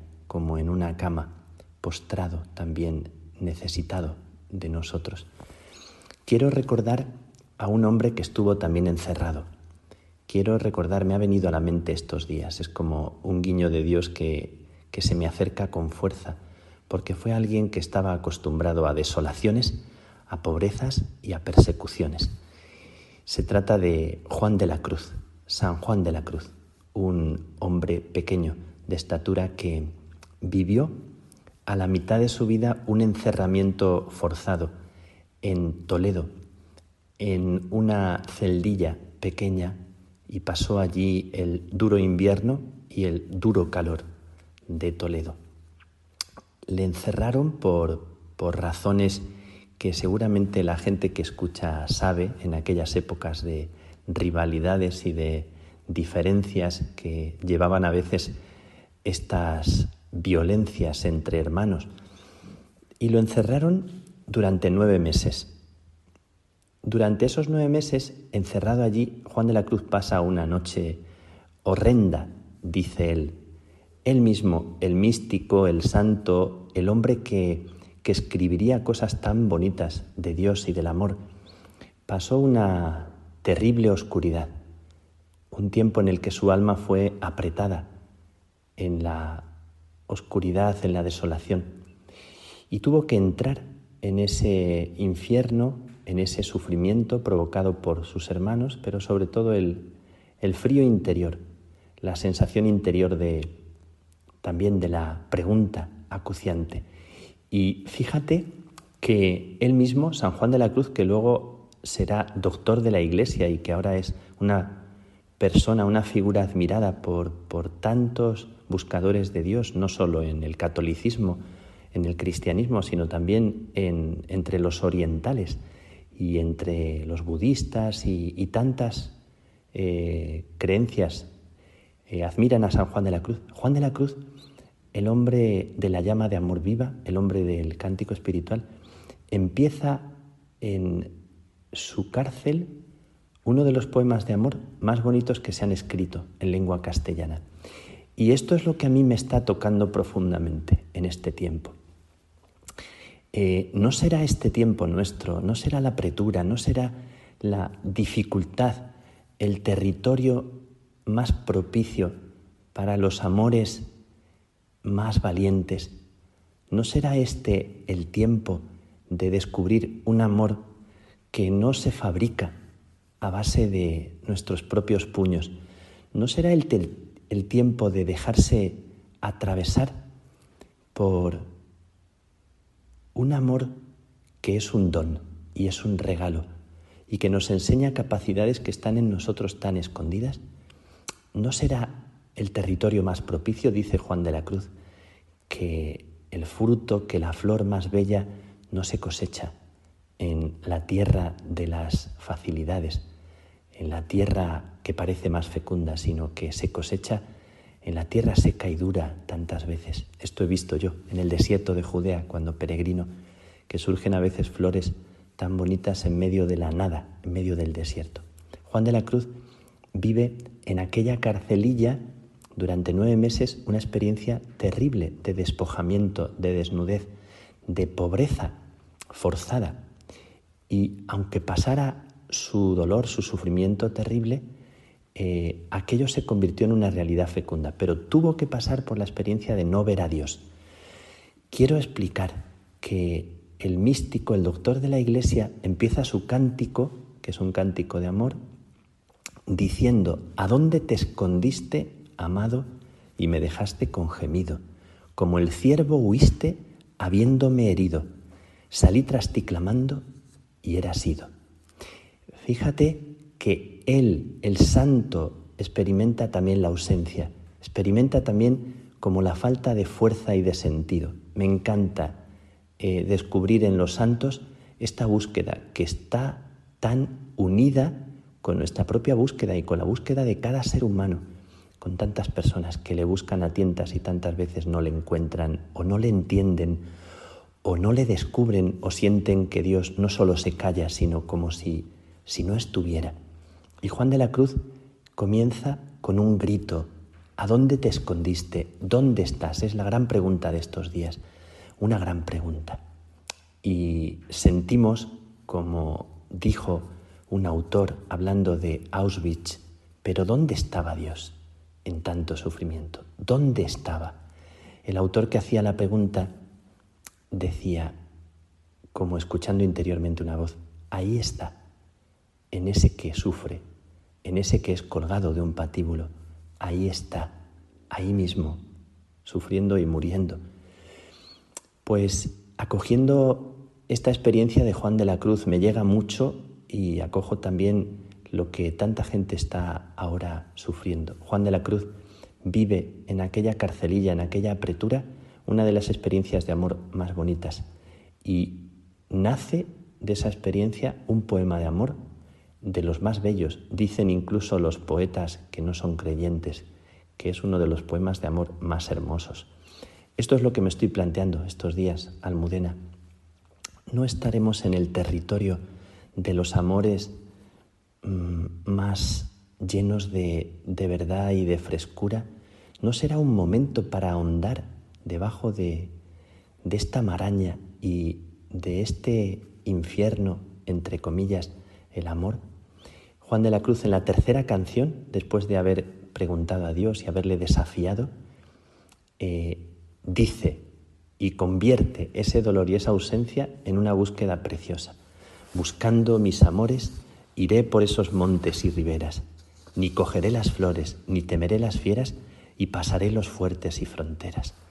La tercera canción del cántico espiritual es preciosa para estos tiempos, porque habla de fieras, de fuertes, de fronteras, y habla de pasar, de ir más allá, de atravesar esta dificultad con la llama de amor viva, con aquello que en el corazón arde Ay, ¿quién podrá sanarme? Acaba de entregarte ya de veros. No quieras enviarme más mensajero que no saben decirme lo que quiero. Descubre tu presencia y máteme tu vista y hermosura. Mira que la dolencia de amor que no se cura sino con la presencia y la figura. Pues Juan de la Cruz canta, invito a que podamos recuperar el cántico espiritual para hablar de aquel poema de amor que nació en una cárcel, en un encerramiento. Y lo hago invitando a escarbar debajo de, de aquello que nos encoge el alma y nos quita la respiración. Hay un poeta, un autor, que lo dice también tan bellamente y es Eloy Sánchez Rosillo. Dice en alguno de sus poemas, la inmediatez terrible del dolor nos engaña y nos lleva a desproporcionarlo, a afirmar con la triste soberbia del que sufre que el dolor que tenemos es el dolor más grande y que no puede ser que algún día termine. Después cesa por fin, porque todo en la vida en un punto comienza y en otro punto acaba. Y vemos que era solo un dolor y no el dolor, un tenebroso y duro contraste imprescindible de tanta luz, de tantas alegrías. Y dice también, como una invitación, cuando te venza el dolor, cuando el dolor te venza y te derrumbe y des con tus huesos en una noche ciega, no pienses ante todo en escapar. Indaga en el hondo misterio que supone que ese dolor exista, igual que existen el pájaro y la flor, la hormiga o las estrellas, y escarba en sus escorias enigmáticas, con corazón dispuesto y manos que se entreguen a buscar la verdad sin titubeos, Escarba en tu dolor hasta llegar al fondo de la tiniebla y del espanto. Allí verás sin duda el rostro de la muerte, pero no desfallezcas. Si tu espíritu no se rinde y prosigue, tal vez descubras luego, bajo la tierra estéril de las devastaciones, una escondida fuente. De ella brota un agua fresca y viva, que es también una luz la más intensa luz, la luz más pura. Pues nosotros queremos escarbar, suena muy fuerte, pero queremos ahondar, queremos descubrir lo que se percibe más al fondo para no dejarnos atrapar, estrangular o simplemente quedarnos en el sufrimiento. Hay tantos gestos tan bonitos en medio de esta situación de opresión, están naciendo cosas eh, inimaginables. Hay una creatividad que brota de esta esterilidad. Hay una fecundidad que brota de esta especie de nada que nos acosa. Y me nacía también pensar que, que la verdad de lo que somos y lo más bello de lo que somos y el amor que puede nacer en nosotros y la historia más hermosa la hemos vivido no en la tierra de las facilidades, no en la tierra de la comodidad, sino en estos territorios inhóspitos, en estos territorios donde todos nos sentimos con el alma del niño que tiembla y que parece que se le corta la respiración. Y no sé qué pensarás, qué pensaréis, si estáis de acuerdo o no. Me nace estos días pensar que, que la confianza, la verdadera confianza, nace en el corazón de la impotencia que la verdadera valentía nace no de la gente que se cree fuerte, sino cuando nuestras fuerzas están al límite. Y nace una valentía que brota de un sí, de un paso al frente en tu propia insignificancia, que la fe se despierta como un don en lo más oscuro de la noche y que la verdadera fraternidad se regala cuando a veces estás más preocupado de ti mismo y se te abre y se te regalan los hermanos que están ahí. Y que la misericordia y el cariño de Dios y su beso al corazón y al alma nacen cuando tú te sientes más pecador, cuando tú te soportas difícilmente a ti mismo o te desprecias y de repente surge, surge la mirada, los lindos ojos, decía Teresa. Y que el amor más verdadero nace en esta tierra de desolaciones y de desamores. Creo, siento, me, me nace por dentro pensar que estoy llamado a vivir este amor y esta aventura en esta tierra en la que estoy, sin esperar a mañana.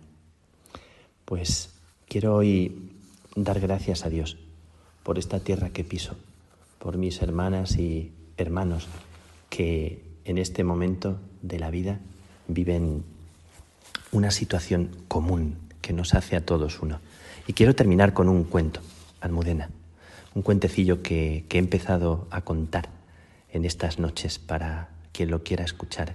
Un cuento cada noche y el primer día se me ocurrió este cuento con el que quiero terminar antes de enviar una bendición. En medio de un prado donde pacían vacas y caballos había una vieja mansión. En uno de sus muros, cerca del granero y del pajar, vivía una familia de parlanchines ratones campestres. Pero los labradores habían abandonado la casa y pajar y granero estaban vacíos. Se acercaba el invierno y los pequeños ratones campestres comenzaron a hacer acopio de trigo, nueces, cereales y paja. Todos los ratones trabajaban día y noche. Bueno, todos menos Federico. Federico, ¿por qué no trabajas? le preguntaron. Pero si estoy trabajando, dijo Federico. Estoy almacenando rayos de sol para los días fríos y oscuros del invierno. Otro día vieron a Federico sentado y mirando fijamente hacia la pradera, y le dijeron, ¿Y ahora, Federico? ¿Qué haces ahora? Estoy reuniendo colores, dijo, pues el invierno es lúgubre y gris. Cuando en otra ocasión Federico parecía estar adormecido, le preguntaron en tono de reproche, ¿Sueñas, Federico? No, respondió, estoy acumulando palabras. Los días del invierno son largos y a veces no se sabe ya de qué hablar. Efectivamente, cuando vino el invierno y cayeron las primeras nieves, los cinco pequeños ratones campestres se retiraron a su escondrijo entre las piedras. El invierno fue muy largo y frío, pero los ratones sobrevivieron gracias a sus provisiones. Ah, gracias a sus provisiones y a las de Federico, este les habló del sol y los ratones sentían calentarse su corazón. Les habló de los acianos azules y de las rojas adormideras en medio de los trigales amarillos y de las verdes hojas de los viñedos. Y los ratones se sentían inundar de gozo. Y cuando le preguntaron por las palabras que había acumulado, desde lo alto de su piedra como desde un escenario, les declamó una poesía sobre los cambios de las cosas y de las cuatro estaciones. Y los ratones cobraron ánimos para esperar una nueva primavera. Pues que esa primavera que anhelamos y que, y que no va a impedir todas las dificultades o inclemencias o todos los virus que está en vuestro propio corazón, en el corazón de cada uno, de cada una de los que escucháis ahora mismo, que anhelamos tan ardientemente, eh, sea por esta bendición una esperanza para vosotros y los que tenéis al lado. Que la bendición de Dios Todopoderoso, Padre, Hijo y Espíritu Santo, descienda sobre vosotros y os acompañe siempre, siempre, siempre.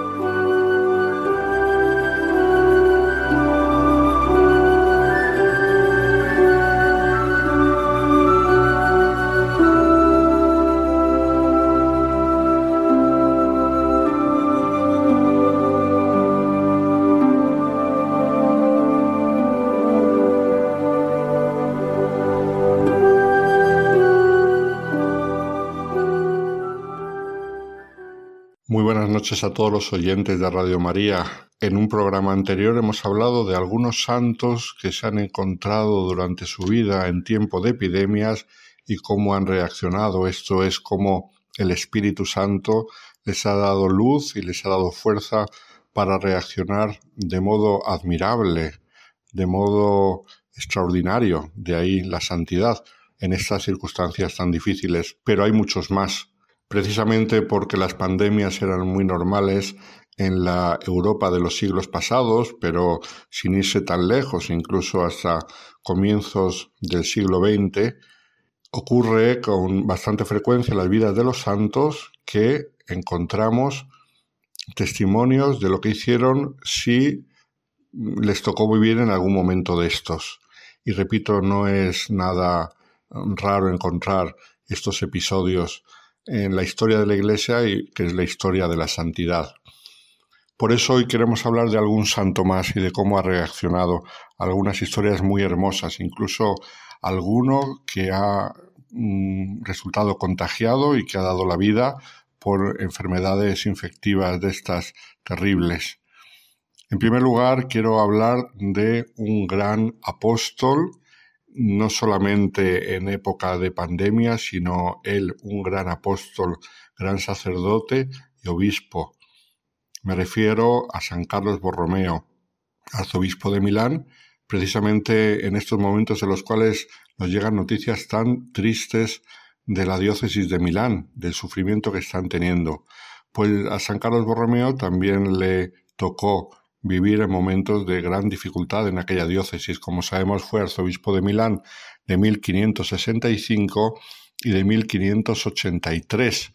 Y llama la atención como algunos de los artistas que le mm, representan le pintan mm, visitando a enfermos.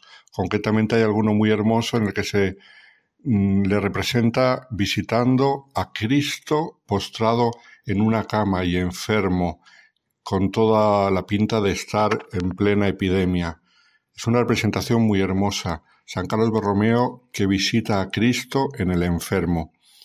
Pero también hay otras representaciones no menos curiosas, como por ejemplo la que le representa contemplando a un ángel que reenfunda su espada ensangrentada, dando con a entender el cese de la peste, concretamente la que a él le tocó vivir en 1576. Hemos hablado ya de esa peste con ocasión de el testimonio de San Luis Gonzaga. Y también la imagen de el ángel que reenfunda la espada nos recuerda, cómo no, a lo que le pasó a San Gregorio Magno, y aquella visión que tuvo cerca del Castel Sant'Angelo, que precisamente recibe su nombre de este episodio, cuando iban en procesión para pedir al Señor el fin de otra terrible epidemia durante su pontificado. Pues vamos a la epidemia que afectó en tiempos de San Carlos Borromeo. Leemos que todo había comenzado en el mes de agosto de aquel año de 1576 Milán estaba en fiesta para recibir a don Juan de Austria, que iba a pasar por el camino español por haber sido nombrado gobernador de Flandes y ese camino español pasaba por Milán. Las autoridades de la ciudad se desvivían por agasajar al príncipe hispano con los mayores honores. Pero San Carlos Borromeo, que ya llevaba seis años ejerciendo como prelado de la archidiócesis, seguía con preocupación las noticias sobre la epidemia que llegaban de otras partes de Italia, de Trento, Verona, Mantua, todo en el norte, donde la peste ya había comenzado a matar a gente. Y entonces los primeros casos se dieron en Milán el 11 de agosto, cuando todo se preparaba para la visita de don Juan de Austria. Era precisamente cuando él iba a llegar. El vencedor de Lepanto, seguido por el gobernador don Antonio de Guzmán y Zúñiga, se alejó de la ciudad Mm, viendo lo que había allí y cómo empezaban los primeros casos de la pandemia. Mientras San Carlos, que había ido a Lodi para asistir a los funerales del obispo, que había muerto precisamente de la epidemia, se apresuró a ir allí. En Milán reinaban el miedo, y la confusión, y el arzobispo se dedicó por entero a asistir a los enfermos y mandó elevar oraciones públicas y privadas. Todo esto nos lo cuenta un gran historiador de la vida de los santos, como era el abad don Próspero Granger de Solesmes, que sintetiza con estas palabras la inagotable caridad de el obispo, dice así el historiador. Ante la ausencia de las autoridades locales, organizó los servicios sanitarios, fundó y renovó hospitales, consiguió dinero y víveres y decretó medidas preventivas. Ante todo, hizo las diligencias para proporcionar socorro espiritual, asistencia a los enfermos, sepultura a los muertos y la administración de los sacramentos a los habitantes de la ciudad que estaban confinados en su casa, entre otras medidas preventivas. Sin temor al contagio, sufragó personalmente los gastos, visitando hospitales, encabezando procesiones de penitencia y haciéndose de todo a todos como un padre y verdadero pastor. Pues era tiempo de confinamiento, tiempo de epidemia y por lo tanto de contagio, pero San Carlos Borromeo en eso fue extraordinario, no tuvo miedo al contagio y allí estuvo al pie del cañón visitando a los enfermos, llevándoles el consuelo y pidiendo a los sacerdotes que hicieran lo mismo. Qué grande San Carlos Borromeo, como sabemos que es patrono de los seminarios, porque él después del concilio de Trento fue el primero que organizó un seminario según el nuevo espíritu conciliar, y patrono también, como podemos ver, de aquellos ministros sagrados que están en tiempo de pandemia. Y quedándonos en el norte de Italia, que ha sido una zona siempre muy azotada por las epidemias, como decíamos también en otro programa, vamos a ver el testimonio de otro gran santo que quizá es muy conocido por otro tipo de cosas y no tanto por su actuación durante la epidemia de cólera. Hablamos de San Juan Bosco, el santo de los jóvenes, santo de la alegría, santo del entusiasmo en la pastoral con la juventud. Pues ocurrió que en julio de 1854 la ciudad de Turín, donde él vivía, donde había fundado el oratorio, no lo olvidemos, lo que luego sería la congregación salesiana, la ciudad se disponía a hacer frente a una epidemia de cólera que amenazaba con hacer grandes estragos, sobre todo entre la población más débil y desprotegida, los pobres, que son siempre los que más sufren este tipo de catástrofes.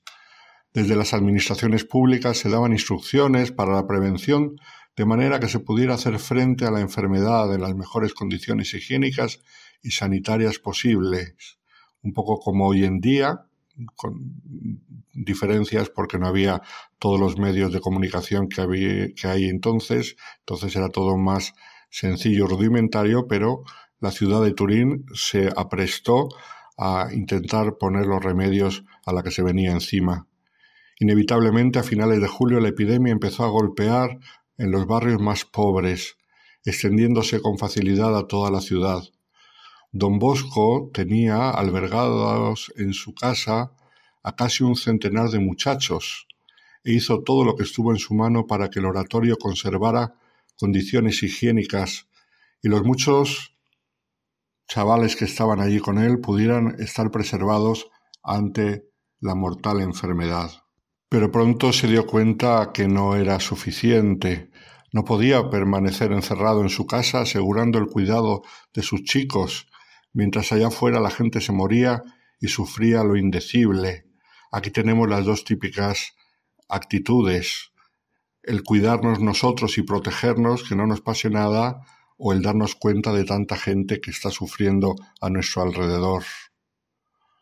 Y, entonces él decidió tomar la vía más difícil, la más arriesgada, pero a la vez la más heroica, que fue la vía de la solidaridad, Enseguida su casa, la casa del pobre, se hizo cauce de solidaridad y don Bosco decidió proponer a sus muchachos unirse al movimiento de voluntarios que se estaba organizando por toda la ciudad. Ya antes les había dicho en una ocasión, Vosotros estad tranquilos, si cumplís lo que yo os digo os libraréis del peligro. Ante todo debéis vivir en gracia de Dios, llevar al cuello una medalla de la Santísima Virgen que yo os bendeciré y regalaré a cada uno y rezar cada día un Padre Nuestro, un Ave María y un Gloria. Mañana haréis una buena confesión y comunión para que yo os pueda ofrecer a todos a la Santísima Virgen, rogándole que os proteja y defienda como a hijos suyos queridísimos. La causa de todo es el alejamiento del Señor. Si nos ponemos todos en gracia, podemos recibir la ayuda del Señor. Esa era su primera reacción, a la cual siguió, unas semanas después, como decimos, la de la solidaridad. Sus chavales estaban preservados, la Santísima Virgen les había cuidado, no se podían quedar ahí contemplando lo que pasaba. Entonces, cuando les hace la propuesta de ayudar, al principio titubearon algunos, porque hasta entonces les había insistido en que no saliesen, en que se cuidasen, en que guardasen todas las normas de higiene. Pero poco a poco un grupo de aquellos chavales de la calle decidieron dar el paso adelante, confiando en la palabra de don Bosco, que les había dicho a nadie atacará el mal con tal que nos confiemos a la Virgen y tratemos de vivir en gracia de Dios. Esto lo había dicho al principio para que se cuidasen y ahora se lo recordaba para que no tuviesen miedo de ayudar al prójimo. Y sin más seguridad que unas cuantas normas higiénicas y una gran fe en Dios, se pusieron en marcha con una generosidad increíble. Solidaridad real la de los muchachos de don Bosco. No especularon, solamente se fiaron de Dios. No sabemos cuántos fueron ni sus nombres, pero entre ellos estuvieron algunos de los primeros salesianos, y ninguno de ellos Nadie del oratorio fue golpeado por la enfermedad. Nadie se contagió. Se cumplió la promesa de don Bosco. El trabajo de los chicos fue extraordinario. No pararon. El periódico que ellos editaban allí fue llevado a muchas personas y además ellos mismos se dieron unos a otros. Precisamente de ese periódico, posteriormente, en una edición cuando ya había pasado todo, leemos las siguientes palabras. Animados por el espíritu de su padre, más que superior don Bosco, se acercan con valentía a los enfermos de cólera, inspirándoles ánimo y confianza, no solo con palabras, sino con los hechos, cogiéndoles las manos, haciéndoles fricciones, sin hacer ver horror o miedo. Es más, entrando en la casa de un enfermo de cólera, se dirigen a las personas aterrorizadas, invitándoles a retirarse si tienen miedo, mientras que ellos se ocupan de todo lo necesario. Son aquellas cosas que hoy en día nos prohíben que hagamos y que es verdad que son una imprudencia, pero don Bosco, fiado del Señor, supo ser un poco imprudente para ayudar a los que más sufrían, a los más pobres, a los que más miedo tenían a lo que les podía pasar y no encontraban a nadie que les consolasen. Él supo ser su consuelo a través de su testimonio y a aquellos muchachos que libremente le quisieron seguir. Y por último quiero hablar de otro sacerdote que no tuvo miedo de acercarse a los enfermos contagiosos y él quedó contagiado y murió de ese contagio. Eh, no era una pandemia de las que van y vienen, sino que fue una enfermedad contagiosa que ha acompañado a toda la humanidad hasta muy muy recientemente y que todavía en algunos países sigue dando mucha guerra y llevándose a mucha gente, que es la lepra. Por lo tanto, os dais cuenta que estoy hablando del padre Damián de Molokai. En cierta ocasión leí un libro en el que hablaba cómo algunos pensadores mm, de la iglesia anglicana habían criticado mucho al padre Damián de Molokai por ser un imprudente y decían que no era evangélico el meterse hasta el fondo entre los que le podían contagiar, que el Señor no pedía eso. Y en este libro se le defendía diciendo que si se le hizo santo fue precisamente, en primer lugar, porque nadie le obligó, fue él porque quiso. Y fue no por una temeraria acción, sino porque él quería llevar consuelo a aquellos que nadie quería consolar, a aquellos a los que nadie se quería acercar, él se quiso acercar, lo mismo que hizo el Señor con los leprosos, lo mismo que hizo San Francisco cuando se convirtió, el besar a los leprosos. Pues el padre Damián quiso llevar consuelo a los apestados. Como sabemos, el padre Damián era joven sacerdote y había sido enviado a Hawái mm, por parte de su congregación de los Sagrados Corazones, el 19 de marzo de 1864 había llegado al puerto de Honolulu en el interior de la ciudad misma de Honolulu como misionero. Allí mm, empezó su ministerio sacerdotal y los nativos hawaianos se vieron afectados por enfermedades que inadvertidamente introdujeron los comerciantes estadounidenses y europeos y los inmigrantes chinos que iban a trabajar en las plantaciones. Miles murieron por la gripe y la sífilis y otras enfermedades que nunca antes habían afectado a los hawaianos. Esto incluyó también la plaga de la lepra, la lepra que ellos no conocían en Hawái, pero como acabo de decir, la trajeron los extranjeros. Las autoridades de Hawái decidieron recluir a los leprosos, que era sin duda la enfermedad más contagiosa y más terrible, mucho más por supuesto que la gripe y que la sífilis, en una isla en el norte, la isla de Molokai. Y allí se les recluyó y se hizo lo posible para que les llegase todo tipo de suministros y comida, pero no tenían medios apropiados para ayudarles médicamente. El obispo se dio cuenta que necesitarían un sacerdote que les asistiese, pero no se atrevía a mandar a nadie.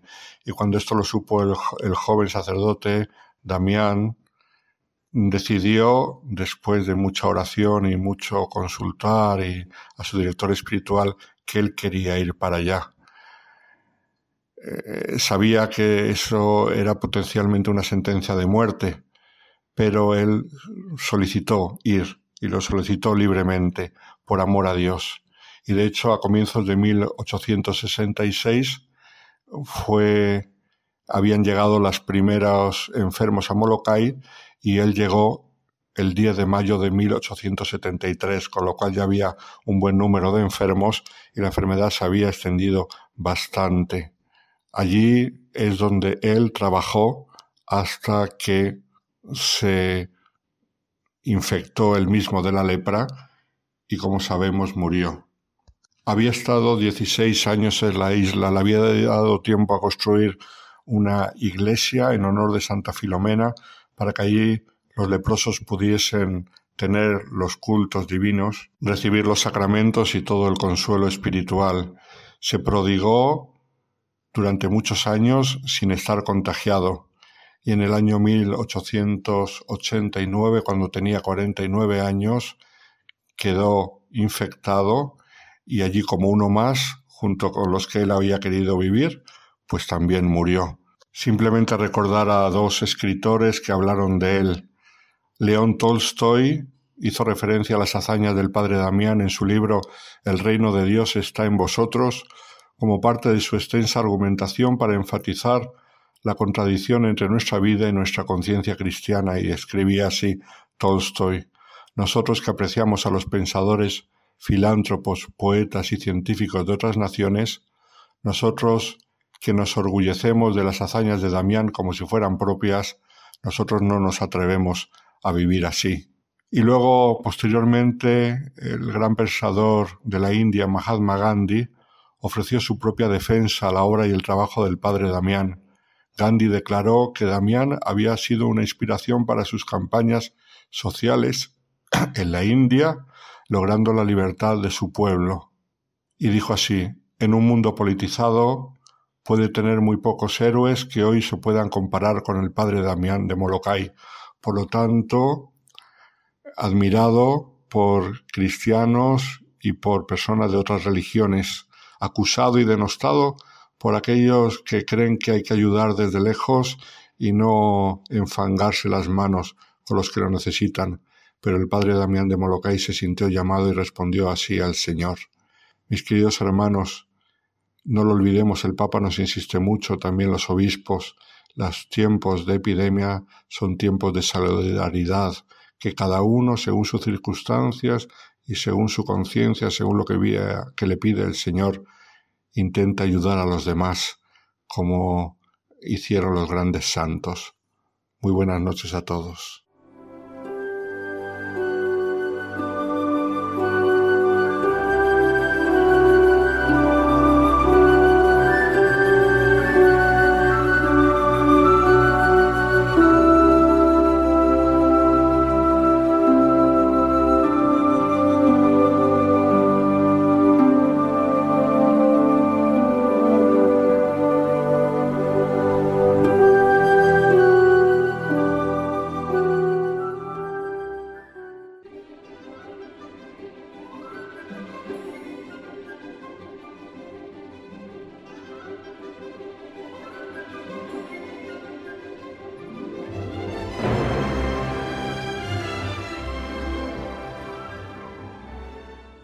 Pese a esta situación que tenemos de confinamiento, desde Bosco Films pues está trayéndonos cine católico y no dejan de traernos películas interesantes para esta Semana Santa. Buenas noches, Lucía.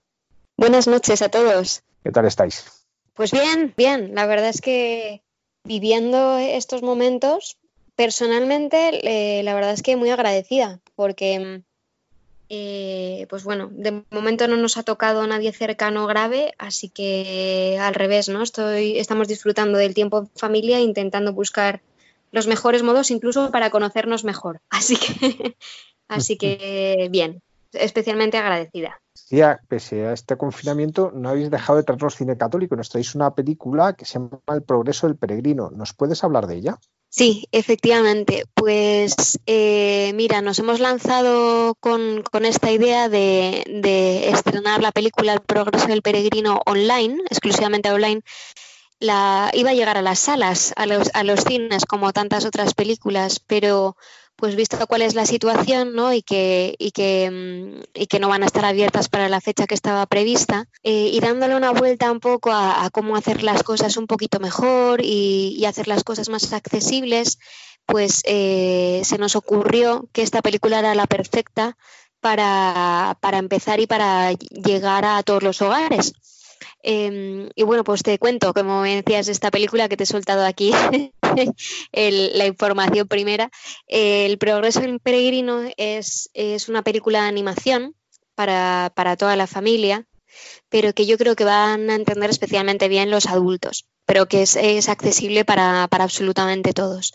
Está basado en una novela que se escribió en la Edad Media, en el año 1600, creo que 48, si no recuerdo mal, eh, y que cuenta la historia de un peregrino que, se llama Christian, su mujer se llama Cristiana, así nos hacemos una idea de que la película es religiosa 100%, eh, que bueno, que quieren, quieren salir del mundo, especialmente Christian, ¿no? Descubre un libro que es poderoso y que, y que habla de las bondades de un rey justo, de un mundo en el que hay esperanza, en el que hay amor, en el que no hay sufrimiento, y empieza un peregrinaje pues a ese mundo que se llama el reino de los cielos.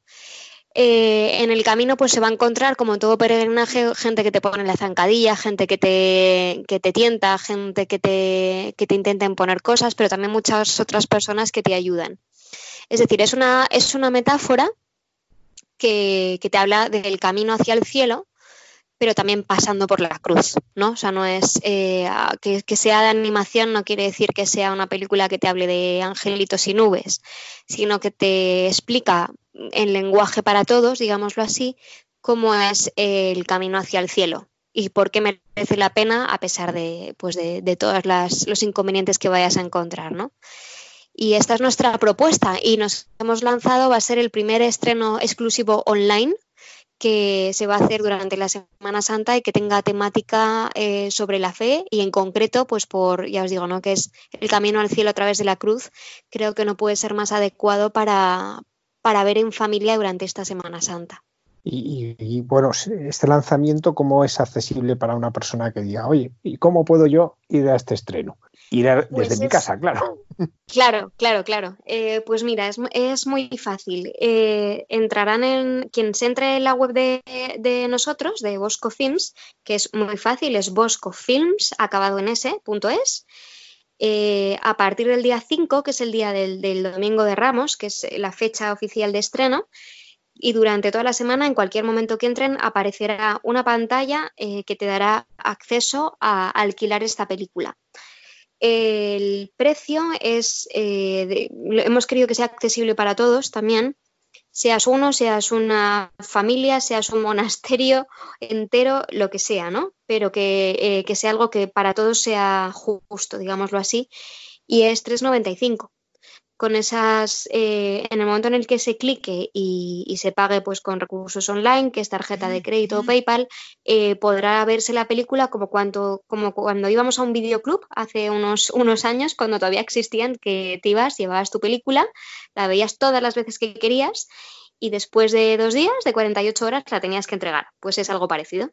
Eh, al, al, clicar podrás verla durante 48 horas tantas veces quieras, independientemente de cuántos sean. Así que Esta es nuestra propuesta. No tenemos ni idea de si funcionará o no funcionará. Hay muy poquita gente que se haya lanzado a hacer algo así en el mundo del cine a día de hoy.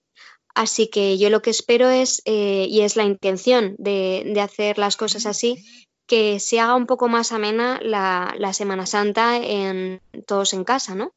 Eh, vamos a vivir en, una situación extraordinaria, vamos a, ver, a vivir los oficios, asistir a las misas, a todo online, ¿no? a través de la televisión o a través del ordenador. Y, yo entiendo que, es, que se va a hacer un poco más pesado, especialmente para los pequeños. Por eso esta propuesta, ¿no? que, pueda ser algo de entretenimiento, de formación y también que ayude a la oración. Y luego una cosa que creo que es bonita, que también hemos querido hacer, es eh, que hemos hecho una guía didáctica, que aquel que lo pida, eh, cuando entre en boscofilms.es, eh, se, la, se, la, vamos a poder mandar de manera gratuita para que, pues oye, que se puedan explotar un poco más cuáles son los valores de la película, los, los porqués de los personajes. Es decir, indagar un poquito más y aprovechar estos tiempos en los que estamos más tranquilos para profundizar en la fe a través del cine. Muchas gracias, Lucía, por esta bonita iniciativa que nos permite traer cine con esperanza, ¿no? Que estamos todo el día oyendo lo mismo, lo mismo, necesitamos escuchar y hablar de esperanza y esto es una ocasión preciosa, sobre todo además con esta guía didáctica para que las familias con los niños pues hagan un verdadero trabajo de esa catequesis que ahora no pueden tener presencial, pero que es ahora en la familia el sitio privilegiado. Muchísimas gracias, Lucía. Gracias a vosotros por, por esta oportunidad y, y nada, todos unidos en oración en este tiempo, que es una oportunidad muy bonita de que decíamos, ¿no? De, igualmente el camino hacia el cielo, a veces hay que pasar por la cruz. Así que sobre todo no, no perdamos el camino y, y todos unidos en oración. Muchas gracias.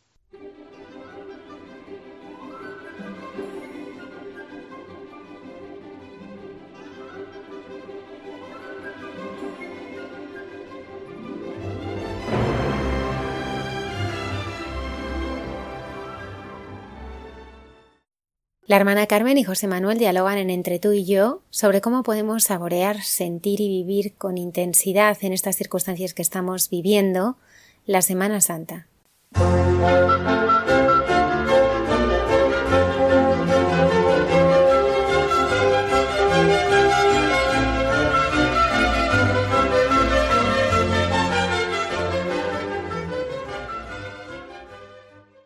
Buenas noches. Estamos como de costumbre, José Manuel y yo, en estos momentos de intimidad y ahora más que nunca, ¿verdad?, con lo que estamos pasando. Ya lo creo, ya lo creo. Pero bueno, aquí seguimos juntos, ¿eh? Aquí seguimos. Sí, ya lo creo. Y yo creo que hoy lo que vamos a hacer, dado el tiempo que estamos, sentir a Jesús, nuestro Redentor. Podemos saborear, sentir y vivir con intensidad, pues, estas circunstancias tan tremendas que estamos viviendo. Y ante el gran pórtico de la Semana Santa, pues sentir a Jesús como nuestro Redentor, nuestro Salvador, y a María como la Madre Dolorosa, porque hoy es Viernes de Dolores, o antes lo era. Que otra mm. cosa es la buena nueva del cristianismo, sino la proclamación de nuestro Redentor Jesucristo, sentido de todo lo que podamos vivir, alfa y omega, camino, verdad, vida, y cómo en el momento cumbre nos entrega a su madre, madre de la humanidad sufriente, ¿verdad? Así es. Verdaderamente, una y otra vez tenemos que clamar desde lo más profundo de nuestro corazón, Señor, que tu amor hasta el extremo, como vemos en tu pasión, llene nuestro presente, nuestro día a día, cada una de nuestras circunstancias y situaciones. Jesucristo, nuestro Salvador y Redentor, llena el corazón y la vida entera de los que se encuentran con Jesús es un hecho que podemos ver en las personas que así lo comunican porque lo viven. Si nos dejamos salvar por Él, redimir por Él, somos liberados de nuestros pecados, de nuestra tristeza, de nuestros miedos y angustias, del vacío interior, sabremos dar sentido al sufrimiento y será nuestra paz y auténtica libertad. ¿No te parece? Esa es, esa es la verdadera libertad y nuestra auténtica liberación. La conquista de nuestra libertad es crecer en la fe, en la esperanza y en el amor a Jesucristo. La fe nos libera de las dudas, del sinsentido, de la ceguera. La esperanza en Él nos elimina el desánimo, nos quita el miedo, la inquietud, incluso la culpabilidad. El amor de Dios, el sentir su amor, su misericordia, su perdón, nos enseña incluso a ser mejores porque nos enseña a amar, a perdonar, a mirar a los demás de otra manera, con los ojos que él le miraría. Precioso, José Manuel, claro, tenemos que sentir así la verdadera libertad.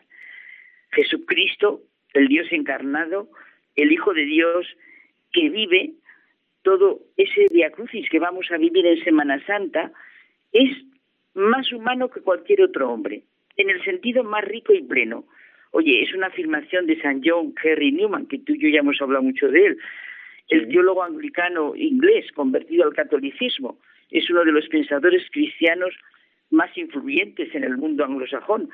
Después de una reflexión en la que se siente el abrumador reconocimiento de la humanidad de Cristo, que son todos los pasos que vamos dando desde su encarnación, nacimiento, vida, pasión y muerte, su hablar, su actuar, sus encuentros con toda clase de personas, concluye con la afirmación de que Jesús era realmente más humano que cualquier ser humano. Y fíjate que es que eh, la, humanidad de Jesucristo, digamos que hace, le da el sello, ¿no? Es como el sello del amor de Dios, porque realmente la muerte de Jesús, si Jesús no hubiera sido verdadero hombre, digamos que tendría una connotación distinta. ¿no? ¿Qué prueba de amor tendríamos si Jesús no fuese un hombre de verdad y hubiese sufrido lo que sufrió? Lo que pasa es que haber pasado esa, esa, esa pasión lo convierte en un amor irreprochable. Es decir, Señor, no hay duda de ese amor. Ese amor hasta el extremo, es verdad.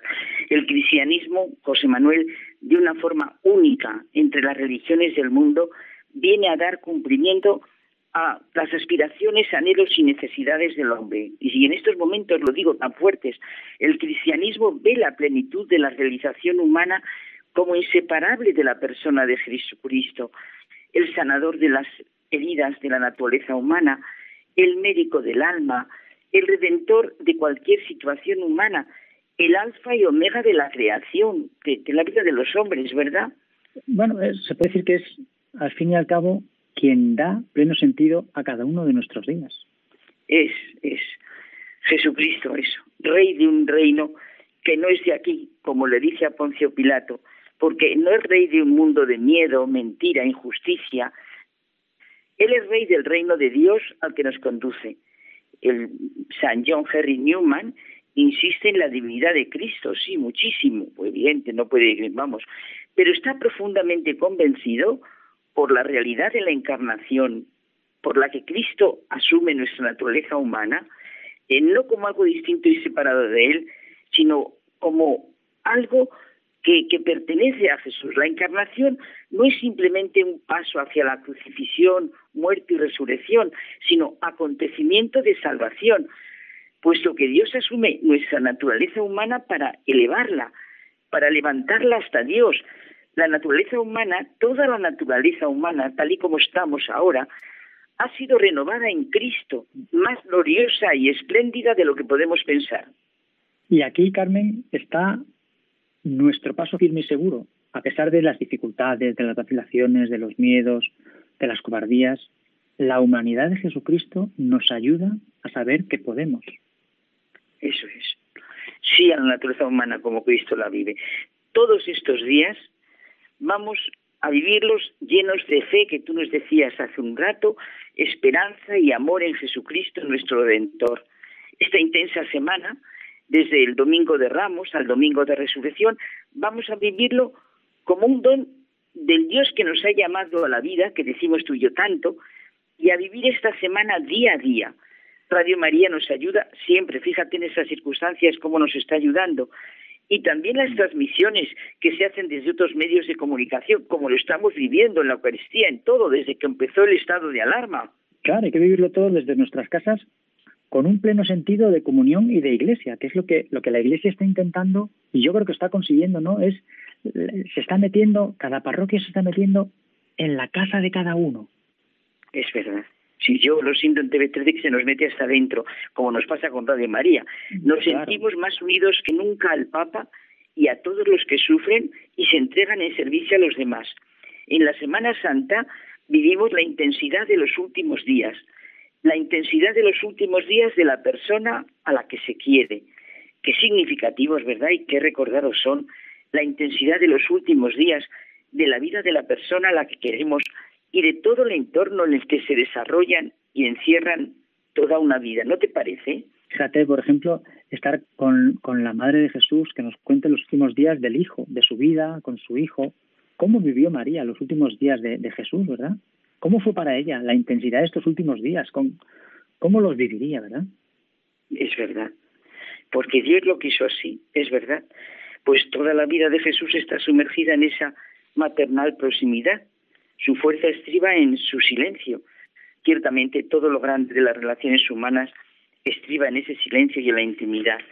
¿Cómo no abrir nuestro corazón a la intensidad de los últimos días del Dios que se hace hombre para ser nuestro camino, nuestra verdad, nuestra vida, nuestro Redentor y con la Madre?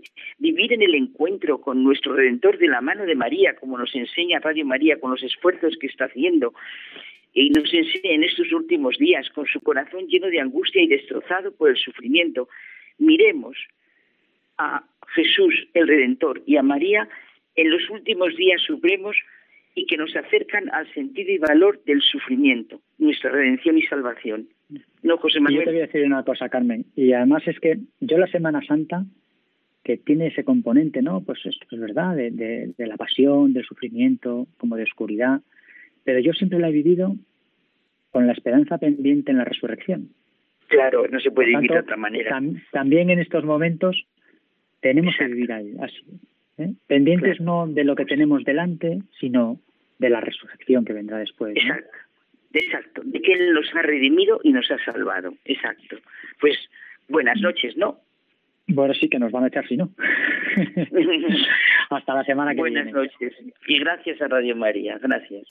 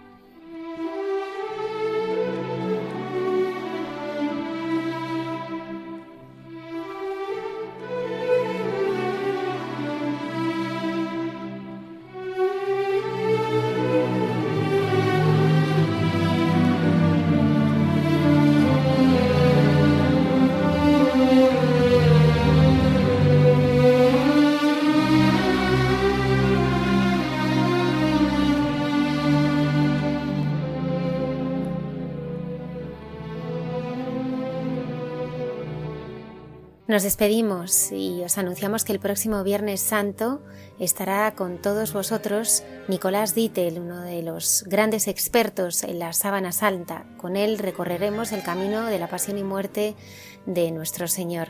Hasta el próximo programa. Gracias por acompañarnos.